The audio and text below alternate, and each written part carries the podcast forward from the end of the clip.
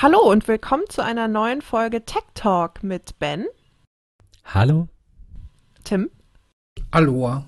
und äh, mir, Annika. Hallo.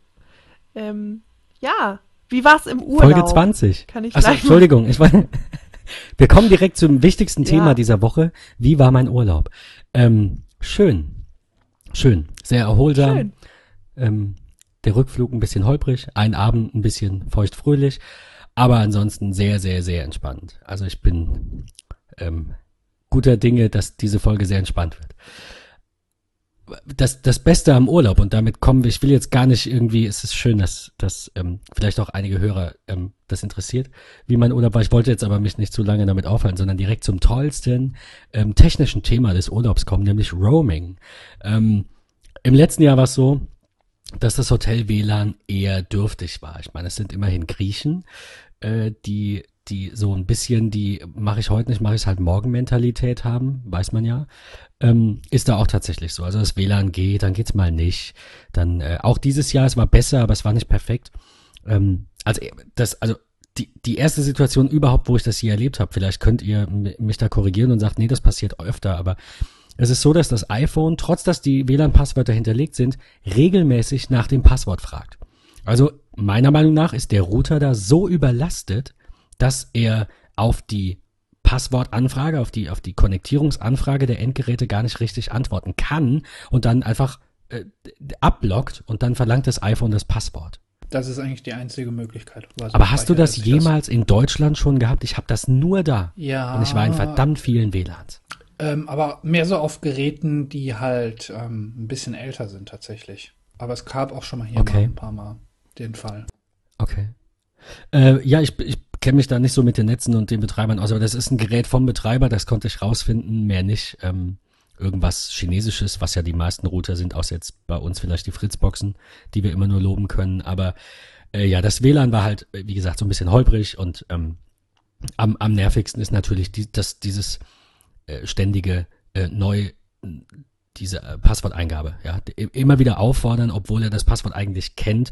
Wenn du dann abbrichst, zwei Sekunden später hast du vielleicht doch WLAN oder auch fünf Minuten später, äh, dann lief's mal eine Weile. Wir haben ja auch, ähm, das wissen die Hörer jetzt noch nicht, wir haben auch einmal kurz geskypt. Das war eher eine Einbahnstraße. Ich glaube, ihr habt mich relativ gut verstanden, aber ähm, schlecht gegen Ende dann nicht mehr. Und da habe ich euch dann verstanden und dann hing's ganz. Ich, ich weiß auch nicht. Ähm, lange Rede, kurzer Sinn. Äh, Roaming ähm, hat mir dieses Jahr echt so ein bisschen den Arsch gerettet, muss ich sagen. Ähm, ich bin ja bei Zipgate. Ähm, erstmal Daumen hoch für Zipgate, für den Service und alles. Also ich bin da sehr, sehr, sehr zufrieden immer noch. Ähm, außer dass es halt O2E Plus Netz ist, da können die nichts für, weil das die einzige Möglichkeit ist, wie sie, die haben ein eigenes Core-Netz, das ist die einzige ähm, Gesellschaft, die Telefonica, die ihnen sowas bietet, von daher müssen sie da leider sein. Sagen Also ich bin manchmal mit denen leider. eigentlich ganz zufrieden mit dem Ich Netz. bin auch mega mit denen zufrieden. Ich habe, äh, ich habe, also mittlerweile ist besser, aber ich hatte hier direkt, nachdem ich zu Zipgate gewechselt bin von der Telekom, was ja schon schwierig ist, ist ja ganz klar, wenn du irgendwo hingehst. Äh, Bin auch gewechselt von der ist- Telekom. Ja, ja, aber äh, ich meine, wollte die nur sagen, Telekom du, hat natürlich ein besseres Netz. Das ist einfach besser ausgebaut. die, die, genau, die Telekom hat, hat nachgewiesenermaßen mit allen möglichen Tests und Fachzeitschriften Natürlich. und sonst irgendwas aus den letzten 15 Jahren eigentlich immer die Pole Position gehabt, mit Ausnahmen, sicherlich auch mit äh, einzi äh, einzelnen Ballungsgebieten, wo Vodafone ein deutlich besseres Genau, Netz hat. die prügeln Aber sich die halt Telekom hat Vodafone. einfach diese Verbreitung äh, in Genau. Deutschland war halt das beste Netz. Also, also über den Daumen gepeilt. Und der Wechsel dann zu, zu Zipgate und zum, zum O2-Netz ähm, war so ein bisschen holprig. Mittlerweile geht's. Ähm, aber in Griechenland war das, das Netz tatsächlich gut. Also auch, auch wirklich sehr gut. Die, da war ich teilweise im, im Vodafone-Netz, dann gibt's einen Anbieter oder wie auch immer, einen Anbieter, da stand einfach nur Wind. Ähm, und dann gab's noch äh, Cos Cosmode oder Cosmote. Ähm, ja. Kann ich aber auch ansonsten auch bestätigen. Ich war ja schon äh, im März diesen Jahres in Barcelona, ähm, hatte schon vorab halt dieses ähm, Roaming quasi von O2, hatte da schon entsprechend die Tarifoption und konnte halt auch schon dort ähm, dann problemlos telefonieren. Zuerst fand ich es ein bisschen surreal, dass man auf einmal problemlos im Ausland telefonieren konnte, weil man sonst immer so Ja. reingeprügelt Ja. bekommt, bloß nicht telefonieren, bloß kein Anruf Sofort nach der. Grenze alles Ja. ausstellen. Genau, Ja. und da einfach geht's einfach gechillt weiter. Da hieß der Anbieter Movistar, was ich ein bisschen lustig fand. Ähm, musste ich halt auch direkt, wie ihr jetzt gerade Dance da an die Zeitung absolut, da musst du direkt. ist- Äh, Aber ansonsten kann ich mich nicht beklagen. Also das lief problemlos. Man wurde halt direkt informiert, ähm, nachdem ich gelandet bin, wie meine äh, Datenkontingente da sind und so weiter. Und es war alles super. Also kann ich, ich meine, der Support momentan bei O2 ist halt scheiße. Das äh, steht außer Frage. Die Hotline ist, ja. kann man momentan vergessen. Ähm, aber was das Netz angeht, jetzt gerade seitdem sie mit O2, äh, E Plus zusammengeschlossen sind und die haben das jetzt meines Wissens nach diese Migration auch abgeschlossen, jetzt vor kurzem erst. Die nutzen jetzt beide den gleichen Netzcode. Ähm, also ich merke echt, es wird gefühlt besser jeden Tag oder das, wurde besser. Das will ich, das will ich auch absolut bestätigen. Also wie gesagt, nur als Ex-Telekom-Kunde und hier in der Region, ich hatte wirklich überall, wo ich war, mit der Telekom perfektes Netz. Also es gab wirklich sehr wenig, ich meine natürlich mitten im Wald, ja, aber ähm, da, da wo Straßen sind und Menschen wohnen, da konntest du mit der Telekom zumindest telefonieren oder oder mit äh, genau oder mit mit Edge immerhin surfen, aber mit O2 ging das auch teilweise gar nicht.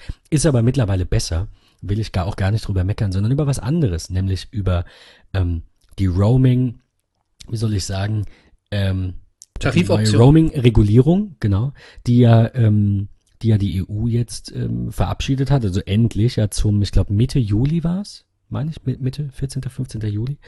Ähm, die hat O2 nicht ganz so umgesetzt wie, äh, wie gewünscht. Denn ähm, der Bundesverband der Verbraucherzentralen hat jetzt geklagt, ähm, weil O2 einige, wie du sagtest, Tim, Tarifoptionen, also einige Bestandskunden, die Roaming-Optionen hatten oder teilweise auch nicht gebucht hatten oder alte hatten, nicht, nicht umgestellt hat. Also genau, als Kunde du, du musst als Kunde annehmen, wenn so ein, Du musst es selber aktiv werden und das darf nicht sein. Du musst als Kunde davon genau. ausgehen, genau. wenn, vor allem bei Gesetzen, nicht nur bei Fair Use oder freiwillig oder sonst was, das ist ein Gesetz. Und das sagt erstmal, hey, ihr müsst jetzt hier äh, Roaming erlauben und so und so sieht das aus. Ähm, es gibt da noch einige, wie soll ich sagen, Grau, was heißt, eine Grauzone ist falsch einige Aspekte dieses Roamings, dass die Anbieter selbst entscheiden können, wie sie das umsetzen, wie sie das einhalten. Ähm, aber im, im Kern geht's halt darum, dass, ähm, dass du im Ausland erstmal, also auf so einem ganz, ganz normalen Auslandsaufenthalt, keine zusätzlichen Gebühren hast innerhalb der EU. So. Und äh, das hat, ähm, hat O2 eben nicht von sich aus gemacht, sondern äh, ja, wartet eben darauf, dass die Kunden selbst aktiv werden und dann ihren Tarif umstellen, beziehungsweise die Option ändern in die aktuelle Roaming-Option. Das ähm, ist halt gerade eine Sauerei, wo es halt durch die Medien ging, wo einfach, wo es halt durch die Medien ging und einfach äh, gesagt wird, ja, ab dann treten die Roaming, äh, neuen Roaming-Konditionen in Kraft und dann äh, denkst du als normalen User, der halt nicht so mit der Materie vertraut ist, einfach ähm, das geht automatisch und dann ist es natürlich auch schon eine Kostenfalle. Absolut. Äh, wobei ich sagen muss, ich verstehe es gar nicht so ganz, weil O2 war eigentlich rein von den Tarifen und dem ich will nicht mal sagen dem Support, der war schon immer ein bisschen holprig, aber du weißt, Welcher was ich Support? meine. Du hattest, ja eben. Nein, aber du hattest bei O2 einfach immer das Gefühl, die nehmen das ernst. Die Leute wollen Datenvolumen, O2 gibt dir Datenvolumen. Du willst günstige All-Inclusive, äh, hier Flatrates in alle Netze. Da war damals Base ja der erste, der dann von den Plus geschluckt wurde, die jetzt wiederum bei O2 sind. O2 war immer irgendwie mehr Datenvolumen. Dann hatten sie den Kosten-Airbag. Dann hatten sie, ähm, dann hatten sie, Roaming hatten sie, glaube ich, nicht als erstes. Das war, glaube ich, Vodafone, aber ich bin jetzt auch nicht sicher. Die, die haben immer noch eine Schippe draufgelegt, ja, und wollten immer ja, aber als ich muss leider hipper, sagen, moderner, fairer Anbieter wahrgenommen werden. Ja, leider hat das aber nicht immer funktioniert. Wenn man sich mal hier mit den Datenautomatiken ein bisschen danach googelt, das haben sie nämlich ziemlich verbockt. Wenn du nämlich dein Datenvolumen aufgebraucht hast, wurde einfach mal ein Datenhäppchen, so nennt sich das, beispielsweise 250 MB für 3 Euro automatisch zugebucht. Und das musstest diese, du, ja, das musstest du eben auch als Kunde wieder aktiv werden und das deaktivieren. Da wurden sie meines Wissens nach auch für abgemahnt. Und das ist, fand ich, war damals echt eine Sauerei das ist auch tatsächlich, äh, finde ich, auch sehr uncool. Ich meine, man, man, man muss natürlich immer abwägen. Es gibt so eine gewisse moralische, ethische Verantwortung und auf der anderen Seite gibt's Gesetze. Und ich finde, die besten Anbieter sind die, und in dem Fall möchte ich auch noch mal ganz kurz an der Stelle eine Lanze für Zipgate brechen. Ähm, ich glaube, das hatten wir in einer der letzten Folgen schon erwähnt. Ähm, Zipgate zum Beispiel geht halt auch hin und sagt, wir haben zwar den Spielraum und könnten hier und da, wir machen es aber nicht. Und das sind jetzt nicht Zipgate will ich jetzt nicht als einzigen loben, aber das sind eben, finde ich, die besten Anbieter, die es gibt, die halt sagen, das müssen wir und wir machen es und zwar ab dem ersten Tag und da gibt's auch keine Diskussion. Und bei den Dingen, wo wir noch ein bisschen Spielraum haben, da sind wir, wie soll ich sagen, verbraucherfreundlich. Also Zipgate hat halt gesagt, sie möchten ähm, Sie möchten es so einfach wie möglich haben und nicht diese, ich, ich nenne es jetzt mal Fallstricke äh, hier und da eben einbauen, nur damit sie noch ein bisschen mehr Geld kriegen, weil sie es halt dürften. Ja.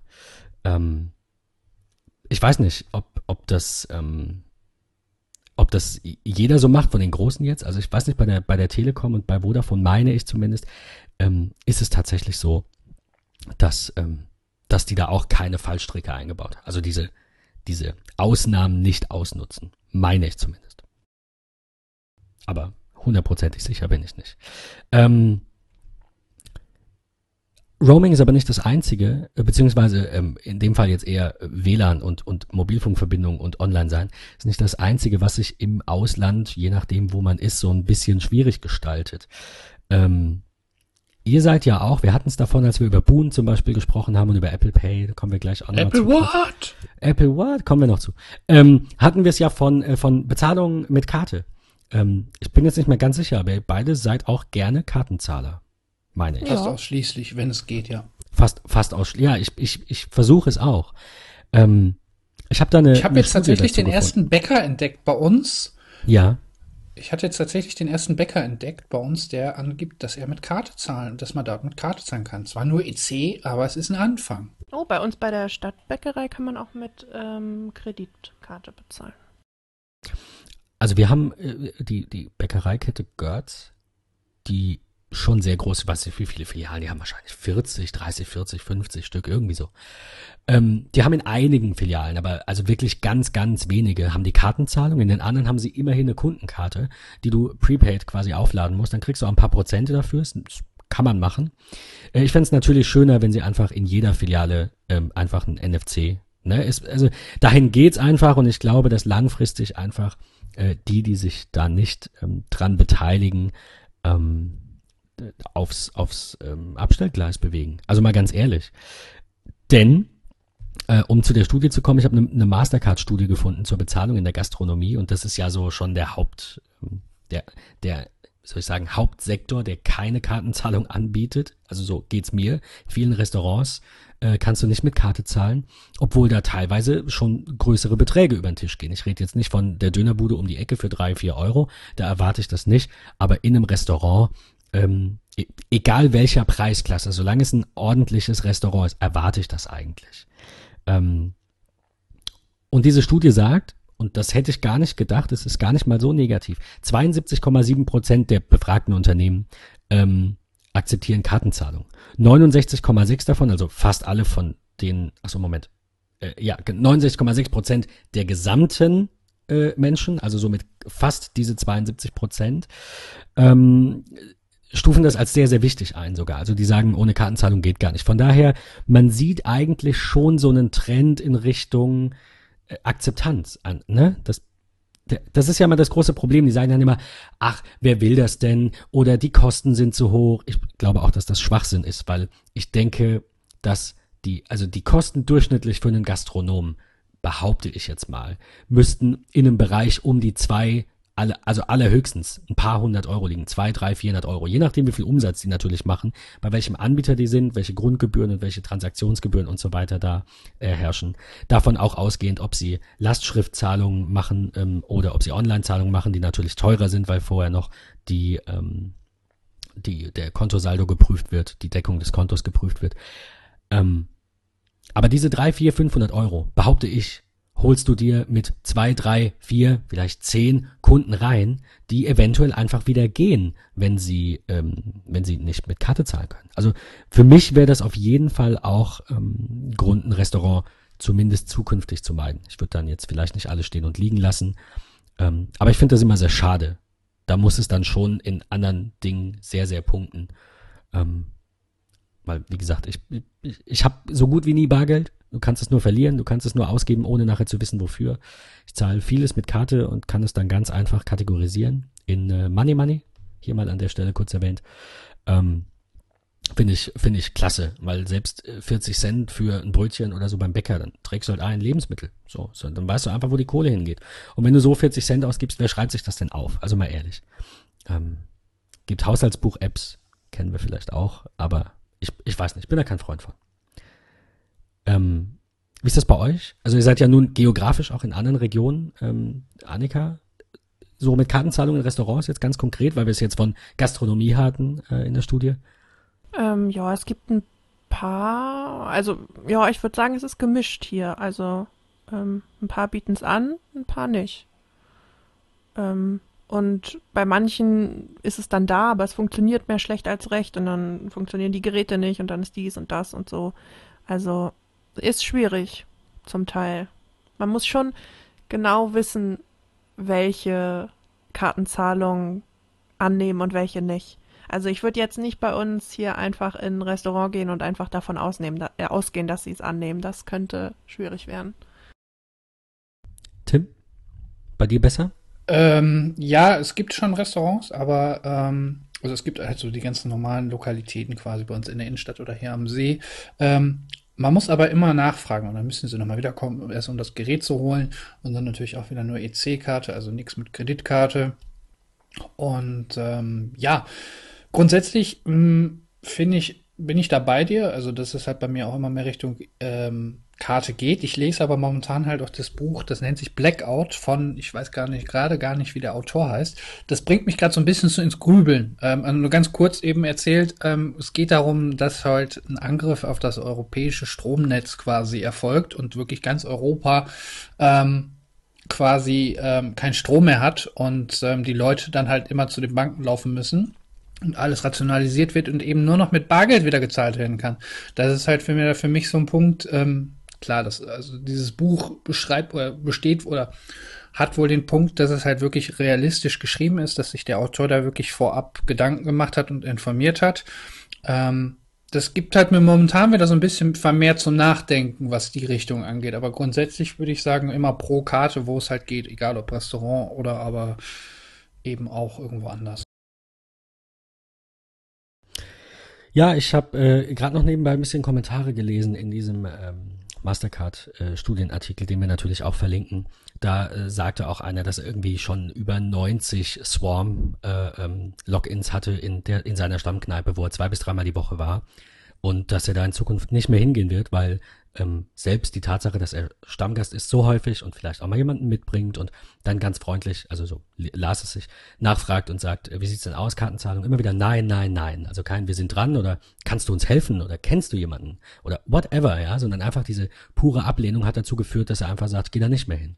Und wenn man jetzt rechnet, das sind äh, dreimal die Woche, zwei Bier, sagen wir mal sechs Euro, schlecht gerechnet, dreimal die Woche sind 18 ich weiß nicht, ob man da nicht vielleicht schon die Terminalgebühren von äh, 20, 50, 100 Gästen drin hätte. Also wie gesagt, ich, ich bin Dafür müsste positiv. man natürlich mal die Gebühren wissen. Ich habe mich äh, tatsächlich gerade damit beschäftigt. Ich habe das jetzt nicht hier. Ähm, das, ich selbst äh, biete auch Kartenzahlung mittlerweile an. Also man kann meine Dienstleistungen mit Karte bezahlen. Das ist ähm, mir aus einem Grund wichtig gewesen. Und zwar, ähm, wenn man das erste Mal bei Privatkunden ist, dann weißt du nie so recht, was, ne, also ohne da jetzt irgendwie alle über einen Kamm stellen zu wollen, überhaupt nicht. Aber ich hatte es schon mal in der Vergangenheit bei Privatkunden, dann hatten sie es nicht passend, dann konnte ich nicht rausgeben. Dann geht ja bei denen eh nur bar, ne, die wollen das ja auch, also kriegen natürlich trotzdem eine Rechnung, aber die wollen auch nicht überweisen, die wollen es erledigt haben, hier ist Geld, so. Ähm, und genau für diese Fälle und für dieses, ach, jetzt habe ich ja doch vergessen, Geld zu holen, ohne da jetzt, ne, wie gesagt, pauschal alle verurteilen zu wollen. Aber ich glaube, dass, dass dieses Risiko durchaus besteht. Bei Geschäftskunden ist das was anderes. Man hat einen Ruf, den will man nicht verlieren. Man will Empfehlungen. Man lebt davon, dass man ein ehrenwerter Geschäftsmann oder eine ehrenwerte Geschäftsfrau ist. Aber als Privatmensch ist dir im schlimmsten Fall kann dir auch alles scheißegal sein, weil sich eh niemand dafür interessiert, was du machst, wenn du irgendwo angestellt bist und nicht davon lebst, dass Leute dich toll finden. Was bei ähm, Geschäftsleuten ja teilweise der Fall ist, bei vielen. Ähm, und ich habe jetzt ein Kartenterminal von SumUp. Ähm, die ich, die ich auch gerne verlinke, die ich auch an dieser Stelle ähm, loben möchte, weil der gesamte Bestellprozess sehr einfach war, weil es sehr transparent ist und weil es sehr wenige Schritte waren. Also ich musste mich registrieren, E-Mail-Adresse, dann hast du dein Konto, dann trägst du da deine Rechnungsdaten ein, Umsatzsteuer, Identifikationsnummer, so ein Gedöns. Dann wollen die natürlich noch eine ähm, Gewerbeanmeldung, ist ja auch logisch. Ähm, deine Bankverbindung natürlich für die Auszahlung, dann kann es auch schon losgehen. Äh, das Gerät kostet, wenn man es über einen Partnerlink kauft, also ich poste da gerne meinen Partnerlink, da habe ich auch was von. Äh, und ihr keinen Nachteil. Im Gegenteil sogar ein Vorteil, wenn man es über einen dieser Links kauft, kostet es 39 Euro. In Aktionen nicht immer. Wenn man es so kauft, kostet es 79. Einmalig. Wir reden nicht von fortlaufenden Kosten. Dafür sind allerdings die Provisionen etwas höher. Ähm, das bedeutet, in dem Fall sind es äh, 0,95 Prozent bei EC-Zahlungen. Das ist viel. Aber das ist okay. Ist das wirklich viel? Also ich, kann das, nicht jetzt schlecht beurteilen. Verglichen also mit, mit Sparkasse und Volksbank ist es wirklich viel. Stell dir mal vor, du kassierst 10.000 Euro per EC-Karte, was nichts wenig ja, geht aufgrund der Limits, aber ähm, da musst du 100 Euro abdrücken für eine Transaktion. Es, es hängt wirklich davon ab, wie viel, also ich berate dazu gerne, wer Fragen hat, wer ein EC-Terminal sucht, meldet euch bei mir. Ich ähm, habe jetzt auch gerade ähm, den das, das klassische Beispiel quasi mit der Sparkasse bei einem Kunden eingerichtet. Ich habe die Konditionen nicht ganz im Kopf. Ähm, aber das sind Transaktionsgebühren und, und, ähm, und ähm, also einmalige als auch Provision im, im PayPal-Bereich. Also wir reden hier schon von einer Transaktionsgebühr von wenigen Cent, ähm, von der Grundmiete monatlich für so ein Terminal zwischen 15 und 25 Euro, je nachdem welches man will. Ähm, und ich glaube, es war dann 0,2 Prozent oder so. Ähm, okay. Ähm, Provision nochmal. Also 0,95, fast 1 Prozent ist schon viel. Aber es ist mir immer noch lieber, als kein Geld zu haben. Also das Geld nicht zu bekommen. Und ähm, in dem Fall entfällt halt, außer diese, außer diese Anschaffungskosten, gibt's halt keine monatliche Grundgebühr. Ich zahle dafür nichts. Kann das jetzt ein Jahr im Schrank liegen haben, dann kommt jemand, zahlt mit Karte, zahlt 200 Euro, ich drücke davon 2 Euro ab, also nicht ganz, und die Sache ist erledigt. Und das finde ich daran so äh, sympathisch. Das ist sicherlich nicht für jeden was. Ich habe das für den Kunden mal gegengerechnet äh, mit diesem äh, Sparkassenterminal, wo er jetzt ist. Das ähm, äh, wären höhere Kosten gewesen, natürlich. Ja. Also wenn der, sagen wir nur, nur wenn es 10.000 Euro sind, die im Monat da per Karte gehen, ich weiß es nicht, ob es stimmt, keine Ahnung, ähm, dann, dann wären das, ähm, wären es 100 Euro. Ja, und das sind nur EC-Zahlungen. Bei Kreditkartenzahlungen sind sogar 2,75 Prozent. Von daher verstehe ich auch, wenn man die dann eben nicht akzeptiert in diesem Fall. Ich, ich würde es trotzdem machen, ist immer noch besser als kein Geld. Ich finde, das kann man kalkulieren. Es ist immer noch nicht so viel, aber es läppert sich. Wenn du halt wirklich ähm, ein Handelsgeschäft hast oder so, dann ist SumUp, glaube ich, nicht die Lösung für dich. Außer natürlich, du hast auch da ähm, eher kleinere Beträge. Wenn du ständig Dinge verkaufst für ein, zwei, drei Euro und davon aber schon 30 Cent vielleicht äh, Transaktionsgebühr abdrücken musst und die Provision noch draufkommt, dann ist es natürlich schlechter als ein Prozent oder 0,95. Ähm, denn so eine EC-Zahlung bei SumUp, also das ist wohl eine deutsche oder EU-Regulierung, muss mindestens einen Euro betragen. Du kannst mir also auch einen Euro per Karte zahlen. Ähm, mir fällt gerade auf, es, es ich habe auch schon mal ein Wasser für 40 Cent gekauft, also es kann kein Gesetz sein. Äh, aber es, aus irgendeinem Grund ist, die, ist, der Mindestbeitrag bei denen Euro. Ähm, und dann zahle ich dafür halt ein Cent. So, und das geht. Und äh, zahle okay. dafür halt nicht 25 Cent plus nochmal, wie auch immer. Von daher ähm, finde ich, finde ich ganz angenehm. Also kann ich, kann ich tatsächlich positiv mal hervorheben. Ähm, wie gesagt, andere Anbieter haben andere Lösungen mit einer monatlichen Pauschale. Das kam für mich nicht in Frage, weil ich brauche es so selten, das ist abzusehen. Äh, wenn ich das ein paar Mal im Monat brauche, lohnen sich immer noch keine 20 Euro Grundgebühr. Äh, wenn es auch so geht. Außer ich würde darüber zigtausend Euro machen, aber das äh, ist eher nicht der Fall, weil größere Beträge bei Geschäftskunden halt natürlich eh überwiesen werden. Das, ne, Kartenzahlung in, im Dienstleistungssektor ist überwiegend privat oder halt Ladengeschäft oder so. Ähm, also das, das nochmal am Rande. Ähm, ich finde, ich finde äh, diese, diese Idee, die du beschrieben hast in dem Buch, dieser, dieser Blackout, die finde ich nicht so weit hergeholt. Ähm, ich fand halt das Krasse, was, ich greife noch mal kurz ein, das Krasse ja, ist halt an dem Buch, ähm, der Typ hat sich, der hieß Mark noch was, ich suche gleich noch mal eben den Namen raus. Äh, auf jeden Fall ähm, das bezeichnete sich halt wirklich dadurch, dass er vor allen Dingen vorhandene Organe nutzt, zum Beispiel so ein Terrorismusabwehrzentrum, was es in Deutschland wirklich gibt, und ähm, sich dann halt auch vorab wohl viel bei Fachleuten erkundigt hat. Ein großes Thema, beziehungsweise das ausschlaggebende Thema, sind halt diese Smart Meter. Ähm, vielleicht weiß es schon der ein oder andere. Ähm, zukünftig sollen halt unsere Stromzähler durch äh, intelligente Stromzähler ausgetauscht werden. Und ähm, die funken dann quasi direkt zum, äh, zum Energiebetreiber deinen Verbrauch und so weiter. Ähm, und wenn du halt nicht zahlst, beispielsweise deine Stromrechnung nicht zahlst oder so, können sie dir halt auch direkt den äh, Strom abdrehen. Und das ist halt quasi so, oder das sind halt mit die ausschlaggebenden Gründe, warum das Ganze überhaupt erst passiert. Die werden gehackt und so weiter. Und das ganze Buch besticht halt wirklich echt gut durch ähm, dass es halt wirklich echt alles sehr realistisch dargestellt wird, auch was dann die Folgen zu tun hat. Angefangen von dem, äh, dass die Versorgungsketten zusammenbrechen, ähm, beispielsweise die Kühe verenden dann von den ganzen Bauern, weil sie halt alle elektronisch quasi gemolken werden. Das sind halt so Auswirkungen, über die man sich sonst gar keinen Gedanken macht. Und ähm, das ist ein sehr beklemmendes Gefühl, das so zu lesen. Wir sind schon sehr abhängig und viele reden immer nur über die Abhängigkeit von Social Media oder dem Internet.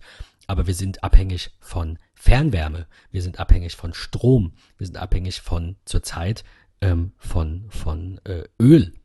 Und genau. ähm, das wird halt das auch, wird sich in Zukunft halt auch nicht ändern. Es wird sich verlagern, wird aber wir schlimmer. werden immer abhängig sein. Es wird noch genau. schlimmer werden durch die fortschreitende Technisierung und durch die Globalisierung an das, sich.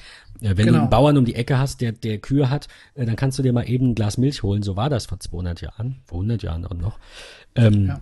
Das ist jetzt nicht mehr so. Der nächste Bauernhof genau. ist eine Weile entfernt. Und bis ich da das bin, ohne Auto, äh, schwierig. Also Genau, und das, das ist halt das, das, das darf man da auch nicht vergessen. Zum einen ähm, werden das halt immer mehr Mast äh, oder ganz viele Mastbetriebe, die halt komplett alles zusammenfassen. Also das sind halt nicht mehr diese klassischen Bauernhöfe, die du halt früher hattest, ähm, sondern es sind halt wirklich richtige Farmen. Und äh, die Kühe werden halt mittlerweile daraufhin gezüchtet, beispielsweise um dabei mal zu bleiben, dass sie halt mehrmals pro Tag gemolken werden können. Das Ganze läuft halt vollautomatisch. Das kann ein Mensch schon gar nicht mehr schaffen. Und das ist halt das ähm, Schlimme daran. Die werden, die Viecher leiden dann darunter und verenden dann irgendwann quasi.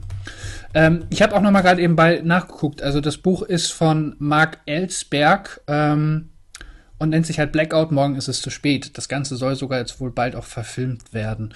Ähm, kann ich also wirklich nur empfehlen. Ich habe jetzt ungefähr die Hälfte weg und das, ich glaube, das Buch hat 800 Seiten. Ich glaube, ich habe in zwei, drei Tagen allein vier, über 400 Seiten davon gelesen. Also ich suchte es momentan einfach nur weg. Das äh, freut mich sehr zu hören. Äh, vielleicht ist es ist es mal was, äh, ich bin eher, ich, ich lese ungern, muss ich zugeben. Ich bin eher so der Hörbuchtyp.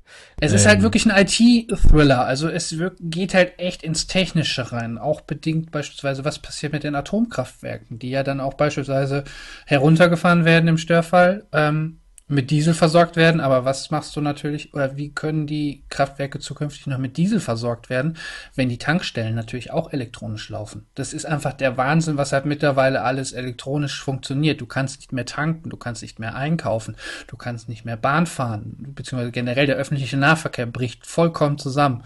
Das ist halt. Ähm, ich ich also, denke, dass das tatsächlich schon sehr dystopisch ist. Ich glaube nicht, dass das realistisch ist, dass das in wenn diese Smart Meter kommen dauerhaft passiert also das nein nein das na, sowieso ne, nicht. natürlich kann das mal sein dass wir deutschlandweit vielleicht für eine Stunde keinen Strom haben aber das ist ja jetzt abgesehen von Krieg oder so davon will ich gar nicht anfangen das ist ja jetzt keine so realistische Sache dass wir dauerhaft schon, von der Elektrizität schon. abgetrennt werden denn so das klassische Stromnetz ähm, ich will nicht so viel verraten. Aber das klassische Stromnetz, wie wir es halt früher hatten, gibt es nicht mehr. Denn äh, mittlerweile ist es so, dass es halt ein europäisches Stromnetz gibt. Wenn irgendwie mal in Deutschland ein Engpass ist, bedingt beispielsweise durch ähm, Windkraftenergie etc., ähm, fällt halt ein Engpass, dann kommt halt Strom oder leiht sich quasi Deutschland Strom aus dem ähm, Ausland, beispielsweise Österreich, Italien oder Frankreich.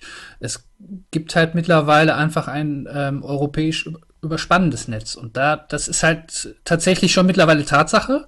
Und das ist halt auch ein ausschlaggebender Grund in diesem Buch. Also es ist nicht so ganz weit hergeholt tatsächlich. Ich nehme alles zurück und behaupte das Gegenteil. Äh, okay, ja, nein, das stimmt natürlich. Ich meine, wir müssen unsere europäischen Nachbarn äh, müssen wir ähm, das sehen wir alle so, eher, eher bei uns halten, als da irgendwie äh, für Unfrieden zu sorgen, weil dann, äh, denke ich, jeder schlechter dran ist. Ich fand diese Aktion vom Edeka, fand ich ganz gut in Hamburg, habt ihr vielleicht mitbekommen. Ähm, ich hab's, ich hab's erst missverstanden. Und zwar hat Edeka in Hamburg hat die Regale leergeräumt und äh, Schilder aufgestellt und gesagt, so sähe es ohne Ausländer aus. Ich hatte das Ganze erst als Aktion für äh, Flüchtlingsintegration, für äh, Asylbewerber ähm, und so gesehen, hab, hab mich aber natürlich vertan, weil ich dachte nur so, ähm, also nicht, dass ich nicht trotzdem pro äh, bin, ja, darum geht's gar nicht. Aber Flüchtlinge haben überhaupt nichts damit zu tun, ob die Regale voll oder leer sind. Aber dann habe ich es nochmal gelesen und ein paar Kommentare, da äh, fiel es mir plötzlich wie Schuppen von den Augen. Es gibt einige, äh, wohl gerade auch AfD-Politiker, habe ich mich dann informiert, die tatsächlich auch gegen Importe sind. Also die nicht sagen, wir wollen die Flüchtlingswelle stoppen, was äh, ja vielleicht in Ansätzen noch irgendwie nachvollziehbar ist. Also na, aus der Sicht, man versuche mich ja da immer so ein bisschen rein zu versetzen, auch wenn ich das selbst nicht vertrete, kann ich das noch am Rande verstehen. Aber es gibt wohl auch echt einige, die sagen, ähm, wir müssen alles jetzt selbst herstellen, wir dürfen nichts mehr importieren, wir haben, äh, wir müssen mehr exportieren, damit wir mehr Wohlstand haben, damit wir mehr Geld haben. Ähm, und darum ging es wohl bei dieser Aktion dann einfach zu sagen, äh, wenn wir das ganze Ausland nicht hätten, wenn Deutschland den Deutschen ja, wäre und sonst nicht, dann äh, wären die Regale ziemlich leer. Weil viele Dinge können wir hier nicht anbauen, viele Dinge wären hier zu teuer zum Anbauen, das will auch wieder keiner bezahlen.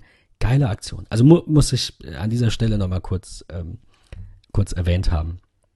Ähm, ich wollte aber noch was sagen, wollte mich daran jetzt gar nicht aufhalten, weil du es gerade sagtest, Tim, die, ähm, die Bauern, die ganze Agrarwirtschaft, ähm, die natürlich auch durch Technisierung, das darf man nie vergessen, wir reden ja, ist ja Tech Talk und nicht Agrar Talk, aber ähm, gerade dadurch und, und, und durch dieses, ähm, wir, wir gehen weg von regional und öko und alle, die groß sind, können überleben.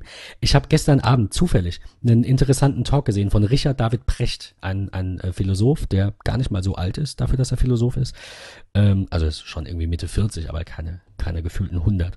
Das war ein Talk bei, bei Lanz, den verlinke ich gerne, aus Oktober 16. Da ging es ganz allgemein um das Thema Fleischessen. Es war einfach nur spannend, weil wir jetzt auch so ein bisschen Fleisch reduziert essen. Ähm, er hat gesagt, dass der Bauer am Ende sechs Euro an einem Schwein verdient. Und das hat mich sehr, sehr äh, negativ in dem Fall natürlich sehr überrascht. Ähm, Natürlich, man darf ja nicht. Weil das kann gar nicht gehen als Kleinbauer. Da, also da, darauf wollte ich hinaus. Es geht nur mit der Masse, wenn dieses Gut Fleisch es. so wenig bringt mittlerweile. Ähm, aber ihr soll, also ich will mich daran gar nicht aufhalten, wir haben noch viele andere spannende Themen. Nur am Rande, schaut euch den Talk an. Es ging ähm, seine Position überwiegend darum, dass er, ähm, er hat ein Buch geschrieben darüber und es geht auch gar nicht darum, jemanden vom Vegetarismus oder Veganismus oder irgendwie ähm, zu, äh, zu überzeugen, sondern es geht darum, ähm, zu sagen, dass ein, ein Wechsel auf vom Tier weg zum synthetischen Fleisch ähm, unausweichlich ist, dass man aus, aus einem, äh, ich glaube, Muskelstrang war es oder so, von einem Tier ein, ein äh, künstliches Fleisch gezüchtet hat. Das haben wir sicherlich alle im letzten oder vorletzten Jahr ging das mal durch die ja, ja, ja. alle mitbekommen mit dem Burger Patty für 50.000 Dollar aus genau. dem Labor. Dass genau. er sagt, und ich finde es spannend, deswegen schaut euch den Talk an und lasst ein paar Kommentare da, das würde mich sehr freuen. Er sagt, das wird so kommen. Äh, er hat auch einen super Talk über autonomes Fahren, war auch spannend. Also er sagt halt immer, ich glaube, das wird so werden und wir haben gar keine Wahl und wir haben keine andere Chance. Aber er wertet das gar nicht. Also er wertet auch Fleischessen es gar nicht ab. Er sagt nur, äh, es gibt doch auch die Möglichkeit. Es gibt doch auch die Möglichkeit, beziehungsweise momentan den Gedankengang, dass ähm, Käfer beziehungsweise Insekten ebenfalls als Fleischersatz oder als ja, genau. nach oder als ja. Möglichkeit genutzt werden Weil können. Weil die so viele Proteine haben und so. Habe ich auch genau. gehört. Ich, ich muss sagen, ich bin da erstmal offen für alles. Hätte mir jemand vor einem Jahr gesagt, du wirst schmeckt, irgendwann mal unter der Woche lecker. versuchen, kein Fleisch zu essen, dann hätte ich gesagt, du bist bescheuert, weil ich liebe Fleisch. Ich liebe Fleisch auch immer noch. Ähm, und ich will jetzt. In Maßen. Auch, also in, ja, in Maßen. Es ist, ich finde es trotzdem schlimm. Also das möchte ich auch sagen. Ich finde diese, wir hatten es vor ein paar Podcast-Folgen auch davon. Ich mag diese, ähm, die, Annika schreibt gerade bei Skype so wie im Urlaub. Ich muss gestehen, ich habe äh, Urlaubsbilder geteilt und davon war wahrscheinlich ein Drittel der Hund, ein Drittel der Strand und ein Drittel Essen. Ähm, ich hätte jetzt zwei Drittel der Hund. Und wir haben auch ich hätte zwei okay. Drittel Essen gesagt. Und wir haben auch wirklich war jeden Tag Fleisch war auf jeden gegessen. Fall weniger der Strand. Ähm, also äh, da, da, da war es mir für den Moment quasi egal. Wir hatten es vor ein paar Folgen davon, äh, wie schlimm ich das vor allem finde, dass, ähm, dass wir immer sagen, nee, aber Fleisch essen ist ja gut, das ist ja gesund, das müssen wir tun, wir machen das schon immer so. Ich finde, das ist Schwachsinn. Ich bin fest davon überzeugt, dass der Mensch kein Fleisch braucht, dass es gut wäre, auch für die Tiere, auch für den Menschen, äh, gerade was Antibiotika im Fleisch angeht und so weiter, ohne jetzt hier Verschwörungstheorien und so, ja. Äh, das ist alles nachgewiesen. Ich glaube, der Mensch braucht es nicht und der Mensch sollte es nicht tun. Ich tue es aber trotzdem. Ich tue es, weil es für mich Weil es Luxus schmeckt. ist mittlerweile, weil es schmeckt und nicht zuletzt, weil ich es gewohnt bin ähm, und weil ich ungerne auf diese ich will das gar nicht abwerten, aber Ve- Veganer und Vegetarier werden immer doof angeguckt. Ich will, ich will gerne mit gutem Beispiel vorangehen, aber ich glaube einfach, dass wir als Gesellschaft noch nicht so weit sind, dass wir sagen, wir, wir gehen dahin. Ich gehe den Weg gerne mit, ich reduziere das gerne, ich schaue, woher ich mein Fleisch beziehe, ähm, aber, aber so ganz ga- kann und will ich nicht. Und das gebe ich gerne offen zu. Äh, wohl wissend, dass es schlecht ist, andere rauchen und trinken. Ähm, von daher, ja, also ich, ich, ich würde Fleisch essen tatsächlich mittlerweile nicht auf eine Stufe mit dem Rauchen stellen, aber es, es ist schon vergleichbar. Es macht süchtig. Ähm, äh, das ist das eine. Ne? Der Körper verändert sich. Auf der anderen Seite ähm, ist es ungesund aufgrund von äh, ungesunden Fetten und natürlich auch aufgrund von Medikamenten im, im Tierfutter. Das weiß jeder. Trotzdem essen wir es alle gerne. Äh, nur ich bin kein Freund davon zu sagen, nö, das ist nicht schlecht. Das ist super. Mach das. Das ist gut. Nimm mehr davon. Sondern ich möchte ganz klar dafür einstehen, dass es schlecht ist und dass es bestimmt in Zukunft auch nicht besser wird und dass wir alle unseren Fleischkonsum ein bisschen reduzieren sollten. Ähm, und ja, das, mein Plädoyer für, für und gegen Fleisch in einem. Ähm, aber äh, sorry, ich wollte jetzt gar nicht wieder abschweifen und äh, komme eigentlich dann direkt zum nächsten Thema. Wir hatten es gerade ähm, von O2 und davon, dass die auf den Sack kriegen. Ähm, ich habe noch was Spannendes gefunden über PayDirect, weil wir hatten ja auch das Thema Sparkasse. Ich sehe, das ergibt ein rundes Bild. ähm, PayDirect ist ein, ähm, ein Portal, also sowas wie Postpay von der Post, sowas wie PayPal, einfach so ein Online, Giropay ein, ein und Online-Zahldienst. Giro. Giropay gibt's und sofort gibt's noch, genau. Ähm, die Sparkassen sind hingegangen, sie haben irgendwann, glaube ich, diesen Dienst gekauft, wenn ich mich nicht irre, oder sie haben ihn ge gegründet, bin ich ganz sicher. Ähm, die haben seit August äh, ihre Kunden angeschrieben und informieren sie über eine Änderung in den allgemeinen Geschäftsbedingungen für das Girokonto. Wenn der Kunde nicht innerhalb von zwei Monaten widerspricht, stimmt er zu. Das ist normal, das ist oft so, das dürfen die auch. Ähm, wa- was sie nicht dürfen oder was zumindest jetzt gerichtlich geklärt werden soll, weil die Datenschützer auch dagegen äh, vorgehen. Ähm, die Sparkasse eröffnet quasi für jeden Kunden, der dem nicht widerspricht, dann Mitte Oktober irgendwann, ein kostenloses Pay-Direct-Konto. Ähm, ich will das jetzt auch gar nicht groß bewerten, nur aus datenschutzrechtlicher Sicht immer irgendwo schwierig, weil gerade bei sensiblen Daten, Bankdaten und so weiter, ähm, ist PayDirect halt immer noch nicht Sparkasse selbst, sondern eine, äh, ein, ein eigenes juristisches Unternehmen, ich glaube eine GmbH. Ähm, und da, da sagen die Datenschützer halt, ähm, wir prüfen, ob es eine Rechtsgrundlage für die Datenübermittlung gibt. Entscheidend sei die Frage, ob PayDirect lediglich als technischer Dienstleister einzustufen sei, so wie es in dem Schreiben heißt. Ähm, dann wäre keine gesonderte Einwilligung erforderlich. Aber ich weiß nicht, also mir, mir geht's jetzt halt eher darum, was denken die sich dabei? Also wir- sind mittlerweile sehr transparent, ne? Und angefangen mit WikiLeaks jetzt für große politische Dinge. Ah, Du kannst von allem ein Bild machen. Niemand kann mir heute sagen, nee, habe ich nicht gemacht, weil eh jemand ein Smartphone-Foto da äh, geschossen hat. Wie kann denn O2 hingehen und so eine Aktion fahren? Und wie kann denn die Sparkasse hingehen und so eine Aktion fahren in unserem verbraucherfreundlichen, was ich sehr schätze, verbraucherfreundlichen, Datenschutz äh, hochlobenden, hochhaltenden Land? Ähm, Indem sie was, es einfach was machen. läuft da schief? Ja, aber wie, wie kommst du auf diese, weißt du, wie ich meine? Sitzen die zusammen in einem Meeting und einer, da muss doch einer sein, dessen Bauchgefühl sagt, ich weiß nicht, ob das eine gute Idee ist. Wird er gefeuert? Das sind halt irgendwelche Marketing-Foods, die meinen, uns Leuten was Gutes tun zu müssen. Und das Einzige, was du machen kannst, um dem Unternehmen zu zeigen, dass es eben nicht gut ist, was sie da fabrizieren, ist zu kündigen. Das, das genau das habe ich beispielsweise getan, was die Sparkasse angeht.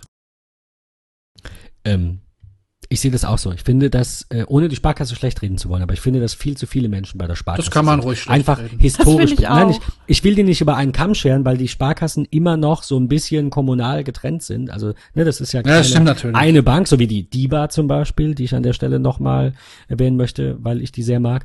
Ähm, Aber sie sind immer teuer.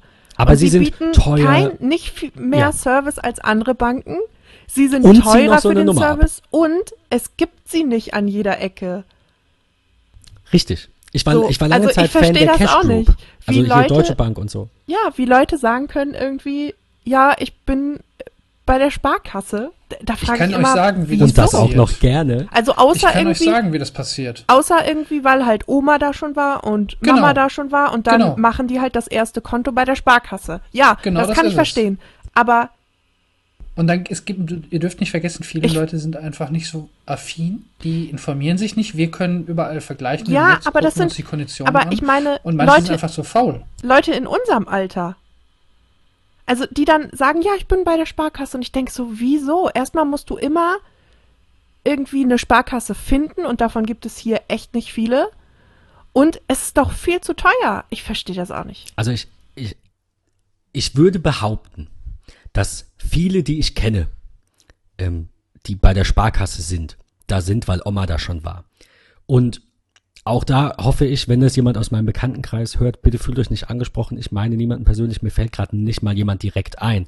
Aber ich behaupte, dass ein Großteil von denen, die bei der Sparkasse sind, weil Oma da schon war und weil man da halt ist, nicht so gebildet sind.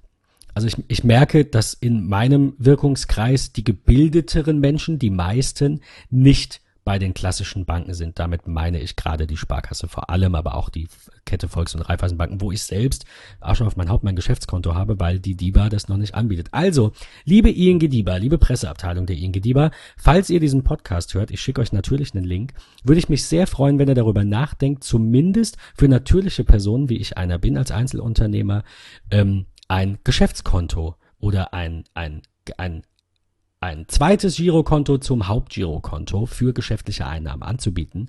Ähm, gerne auch gegen Gebühr. Vielen Dank. Jetzt muss ich mal, jetzt muss ich mal hier Produktplacement machen, beziehungsweise eine Empfehlung machen. Number 26 ähm, kann äh, Geschäftskonten mittlerweile. Und ich bin mit denen Oh. sehr, sehr, sehr zufrieden.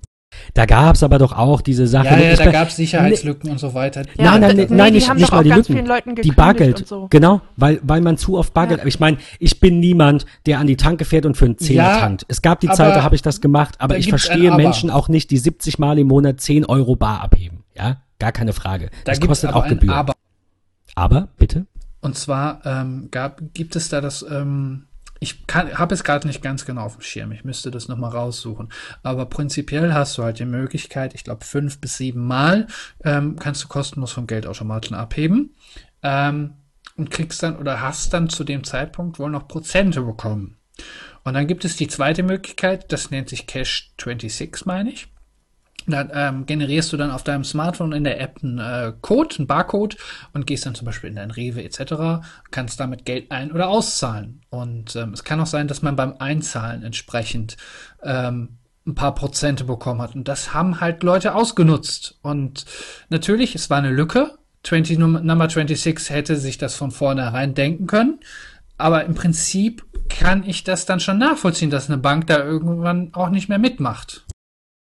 Ich, wie gesagt, ich kenne die genauen Umstände nicht, habe das Ich nicht suche das nochmal raus, dann Ähm, äh, findet ihr es auch in den Shownotes. Bitte, wäre schön, wenn wir das äh, verlinken könnten. Ähm, ich erinnere mich halt nur dran, dass einige Bestandskunden gekündigt wurden. Ähm, natürlich ist der Aufschrei mal groß und, und Number 26 sagte damals auch, dass es sich nur um wenige hundert handelt. Ähm, von daher wird deine Version, ich meine, du denkst ja sehr nicht aus, wird wahrscheinlich sehr nah an der Wahrheit sein.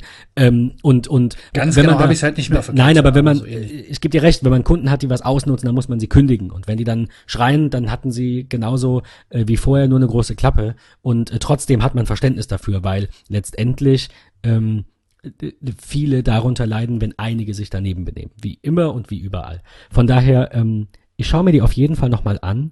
Ich bin aber äh, trotzdem noch hoffnungsfroh, dass die DIBA das hinbekommt, weil da muss ich sagen, Number 26 so als Fintech-Startup mir immer noch so ein, also ich nehme echt jeden Scheiß.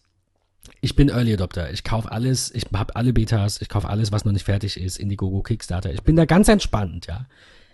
Aber wenn es um Geld geht, nicht Sparkasse, aber wenn es um Geld geht, dann, ähm, dann weiß ich nicht, ob ich jetzt äh, Number 26 oder N26, wie sie jetzt heißen, äh, so vertrauenswürdig finde, so etabliert. Weißt du, was ich meine? Die DIBA gibt seit so und so vielen Jahren und die haben so und so viele Konten und die sind genauso cool, außer dass sie vielleicht nicht die geile App haben. Also ich finde, die machen schon echt, echt coole Sachen bei N26. Ähm, Num- die- aber da bin ich ein die bisschen skeptisch, halt muss wirklich, ich Die App ist halt wirklich, so, so würde ich mir einfach, oder das ist für mich einfach wirklich Banking, wie es besser nicht geht. Ähm, ich sehe das halt noch genauso wie ihr, was die Sicherheit angeht. Die müssen sich halt noch ihren Ruf erst erarbeiten. Deswegen ist es aktuell auch erst nur mein Zweitkonto, aber ich, ich mache das quasi, dass ich mein Hauptkonto habe und da geht dann halt immer monatlich so ähm, das Geld ähm, auf, auf das N Number 26 oder N26-Konto, was ich dann halt zum Einkaufen nutze. Ähm, prinzipiell natürlich hatten sie ihre Probleme in der Vergangenheit, ähm, aber sie sind halt auch noch ein junges Unternehmen und ähm, Fehler macht am Anfang jeder. Natürlich ne, bei einer Bank darf das nicht passieren, ganz klar. Ähm, Solange sie es Deswegen- wieder ausbügeln. Es gab auch Fehler Eben, bei anderen Banken, eben. wo aus Versehen Buchungen doppelt Genau. abgegangen sind oder es nur so aussah Genau. oder das passiert Oh, überall. Deutsche Das finde Bank, ich ich nicht erinnere mal. mich. Ja, genau. Das finde ich nicht mal so schlimm. Ich will jetzt nicht die Lanze dafür brechen, dass jemand Lücken haben sollte. Aber äh, wenn der Bank zwei Millionen geklaut werden, weil sie eine scheiß App haben, solange die dafür aufkommen und die sagen, morgen hast du das Geld, morgen ist alles wieder in Ordnung, finde ich, kann man da mal drüber hinwegsehen. Und die haben ja auch jetzt schon eine Historie von, ähm, die, die nach oben geht. Ja, die, die Anzahl der Kunden wächst, die Anzahl der Lücken schrumpft. Ich denke, das passt schon alles. Ich will die gar nicht schlecht reden. Ich bin da nur ein bisschen skeptisch, auch mit der DIBA sonst zufrieden. Ähm, aber das ist definitiv ein Unternehmen, das man im Auge haben sollte, weil von heute auf morgen, ich meine damit 10, 15 Jahre, aber ja, so, so ehe man sich versieht mit dem Fingerschnipp, ist dann auf einmal, keine Ahnung, die Sparkasse nicht mehr da. Äh, Und dann haben die alle Kunden. Also man weiß es nicht. Ich finde, das ist gerade bei uns äh, und bei noch jüngeren Generationen ist ja auch dieses ähm, Hopping, egal was es angeht, ist ja relativ flott, außer WhatsApp, das hält sich vehement. Aber ähm, du, du kannst den kommen mit, was du willst. Weißt du, heute Instagram, ach, da ist Snapchat, jetzt kommt wieder was Neues, äh, ach, ein neues Konto, da, kein Problem, scheiß auf Schufa, mache ich ein neues. Wir, junge Menschen sind so, die wollen immer das Beste, das ist nicht immer gut, das aber, ist aber, du wirfst ein gutes Argument ein, die Schufa leidet darunter tatsächlich, das vergessen viele. Wenn du halt Absolut. oder regelmäßig dein Konto wechselst. Die Schufa möchten am liebsten Beständigkeit haben. Richtig. Und du musst in einer guten Gegend wohnen. Ich habe auch schon viel erlebt mit denen, aber das gehört hier nicht hin. Ähm, ich, es ist sehr spannend, was, was da alles so geht. Also ein, eine ganz kurze Anekdote, die, ähm, ohne die jetzt schlecht reden zu wollen, aber die Commerzbank hat mir mal eine Kreditkarte zu einem Kreditvertrag dazugegeben, die ich gar nicht wollte, mit einem eigenen Rahmen und dadurch ist mein Score gesunken, der mir egal ist, weil ich habe den eh nicht gebraucht und alles, was ich finanzieren musste, habe ich bekommen und alles andere versuche ich Cash oder ja, idealerweise Cash zu zahlen, also per Karte natürlich.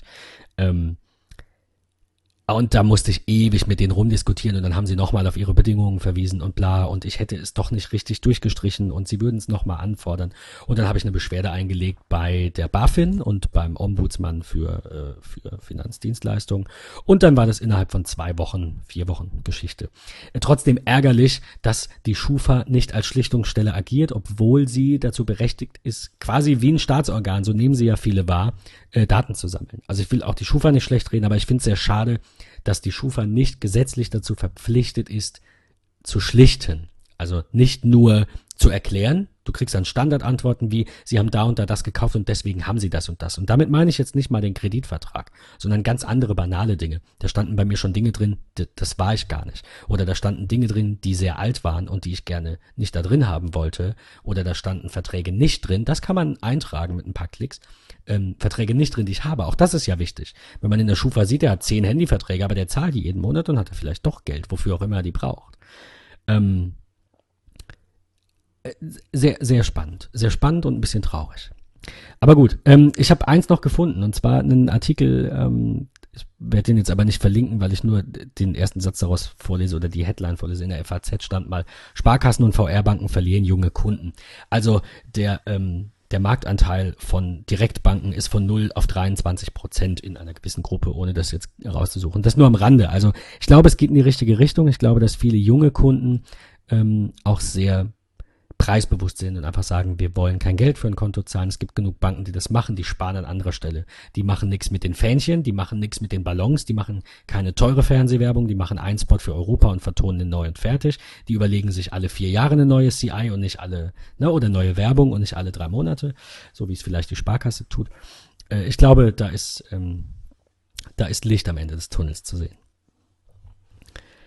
Aber gut, ähm, nächstes Thema, das fand Annika ganz spannend. Ähm, PayPal bei Apple als Zahlungsmethode. Annika. Ja, ähm, du hast ja eigentlich schon alles gesagt, was es dazu zu sagen gibt. Und zwar äh, Entschuldigung. bietet, bietet Apple jetzt äh, PayPal als Zahlungsmethode an. Und zwar auch bei iTunes beziehungsweise im App Store. Und ähm, ich denke, das ist für viele Leute interessant, die ähm, vorher vielleicht Click and Buy genutzt haben und eben keine Kreditkarte haben. Ähm, denn Click and Buy? Ja, so heißt es, oder? Hieß das so, Click and Buy? Es hieß Click Es and hieß- Buy, Ja, ne? die sind Click allerdings and mittlerweile finito. Ja, genau. Äh, genau. Ja. Also denn seit der Einstellung von äh, Click and Buy bei äh, iTunes gab es ja eigentlich ähm, keine wirklich richtig richtige Möglichkeit mehr ähm, für ja für ähm, Apps ähm, eine gute Bezahlbedingung äh, zu finden, denn ähm, es ging nur noch Kreditkarte oder Mobilfunkvertrag, wobei Oder die Gutscheine. ja, oder die Gutscheine, wobei ähm, es beim Mobilfunkvertrag auch so war, dass das eben, ich glaube, nur mit O2 funktioniert hat. Ähm, und O2 bedeutet auch wirklich O2 und nicht irgendwie so ein Zweitpartner Blau. oder so von O2.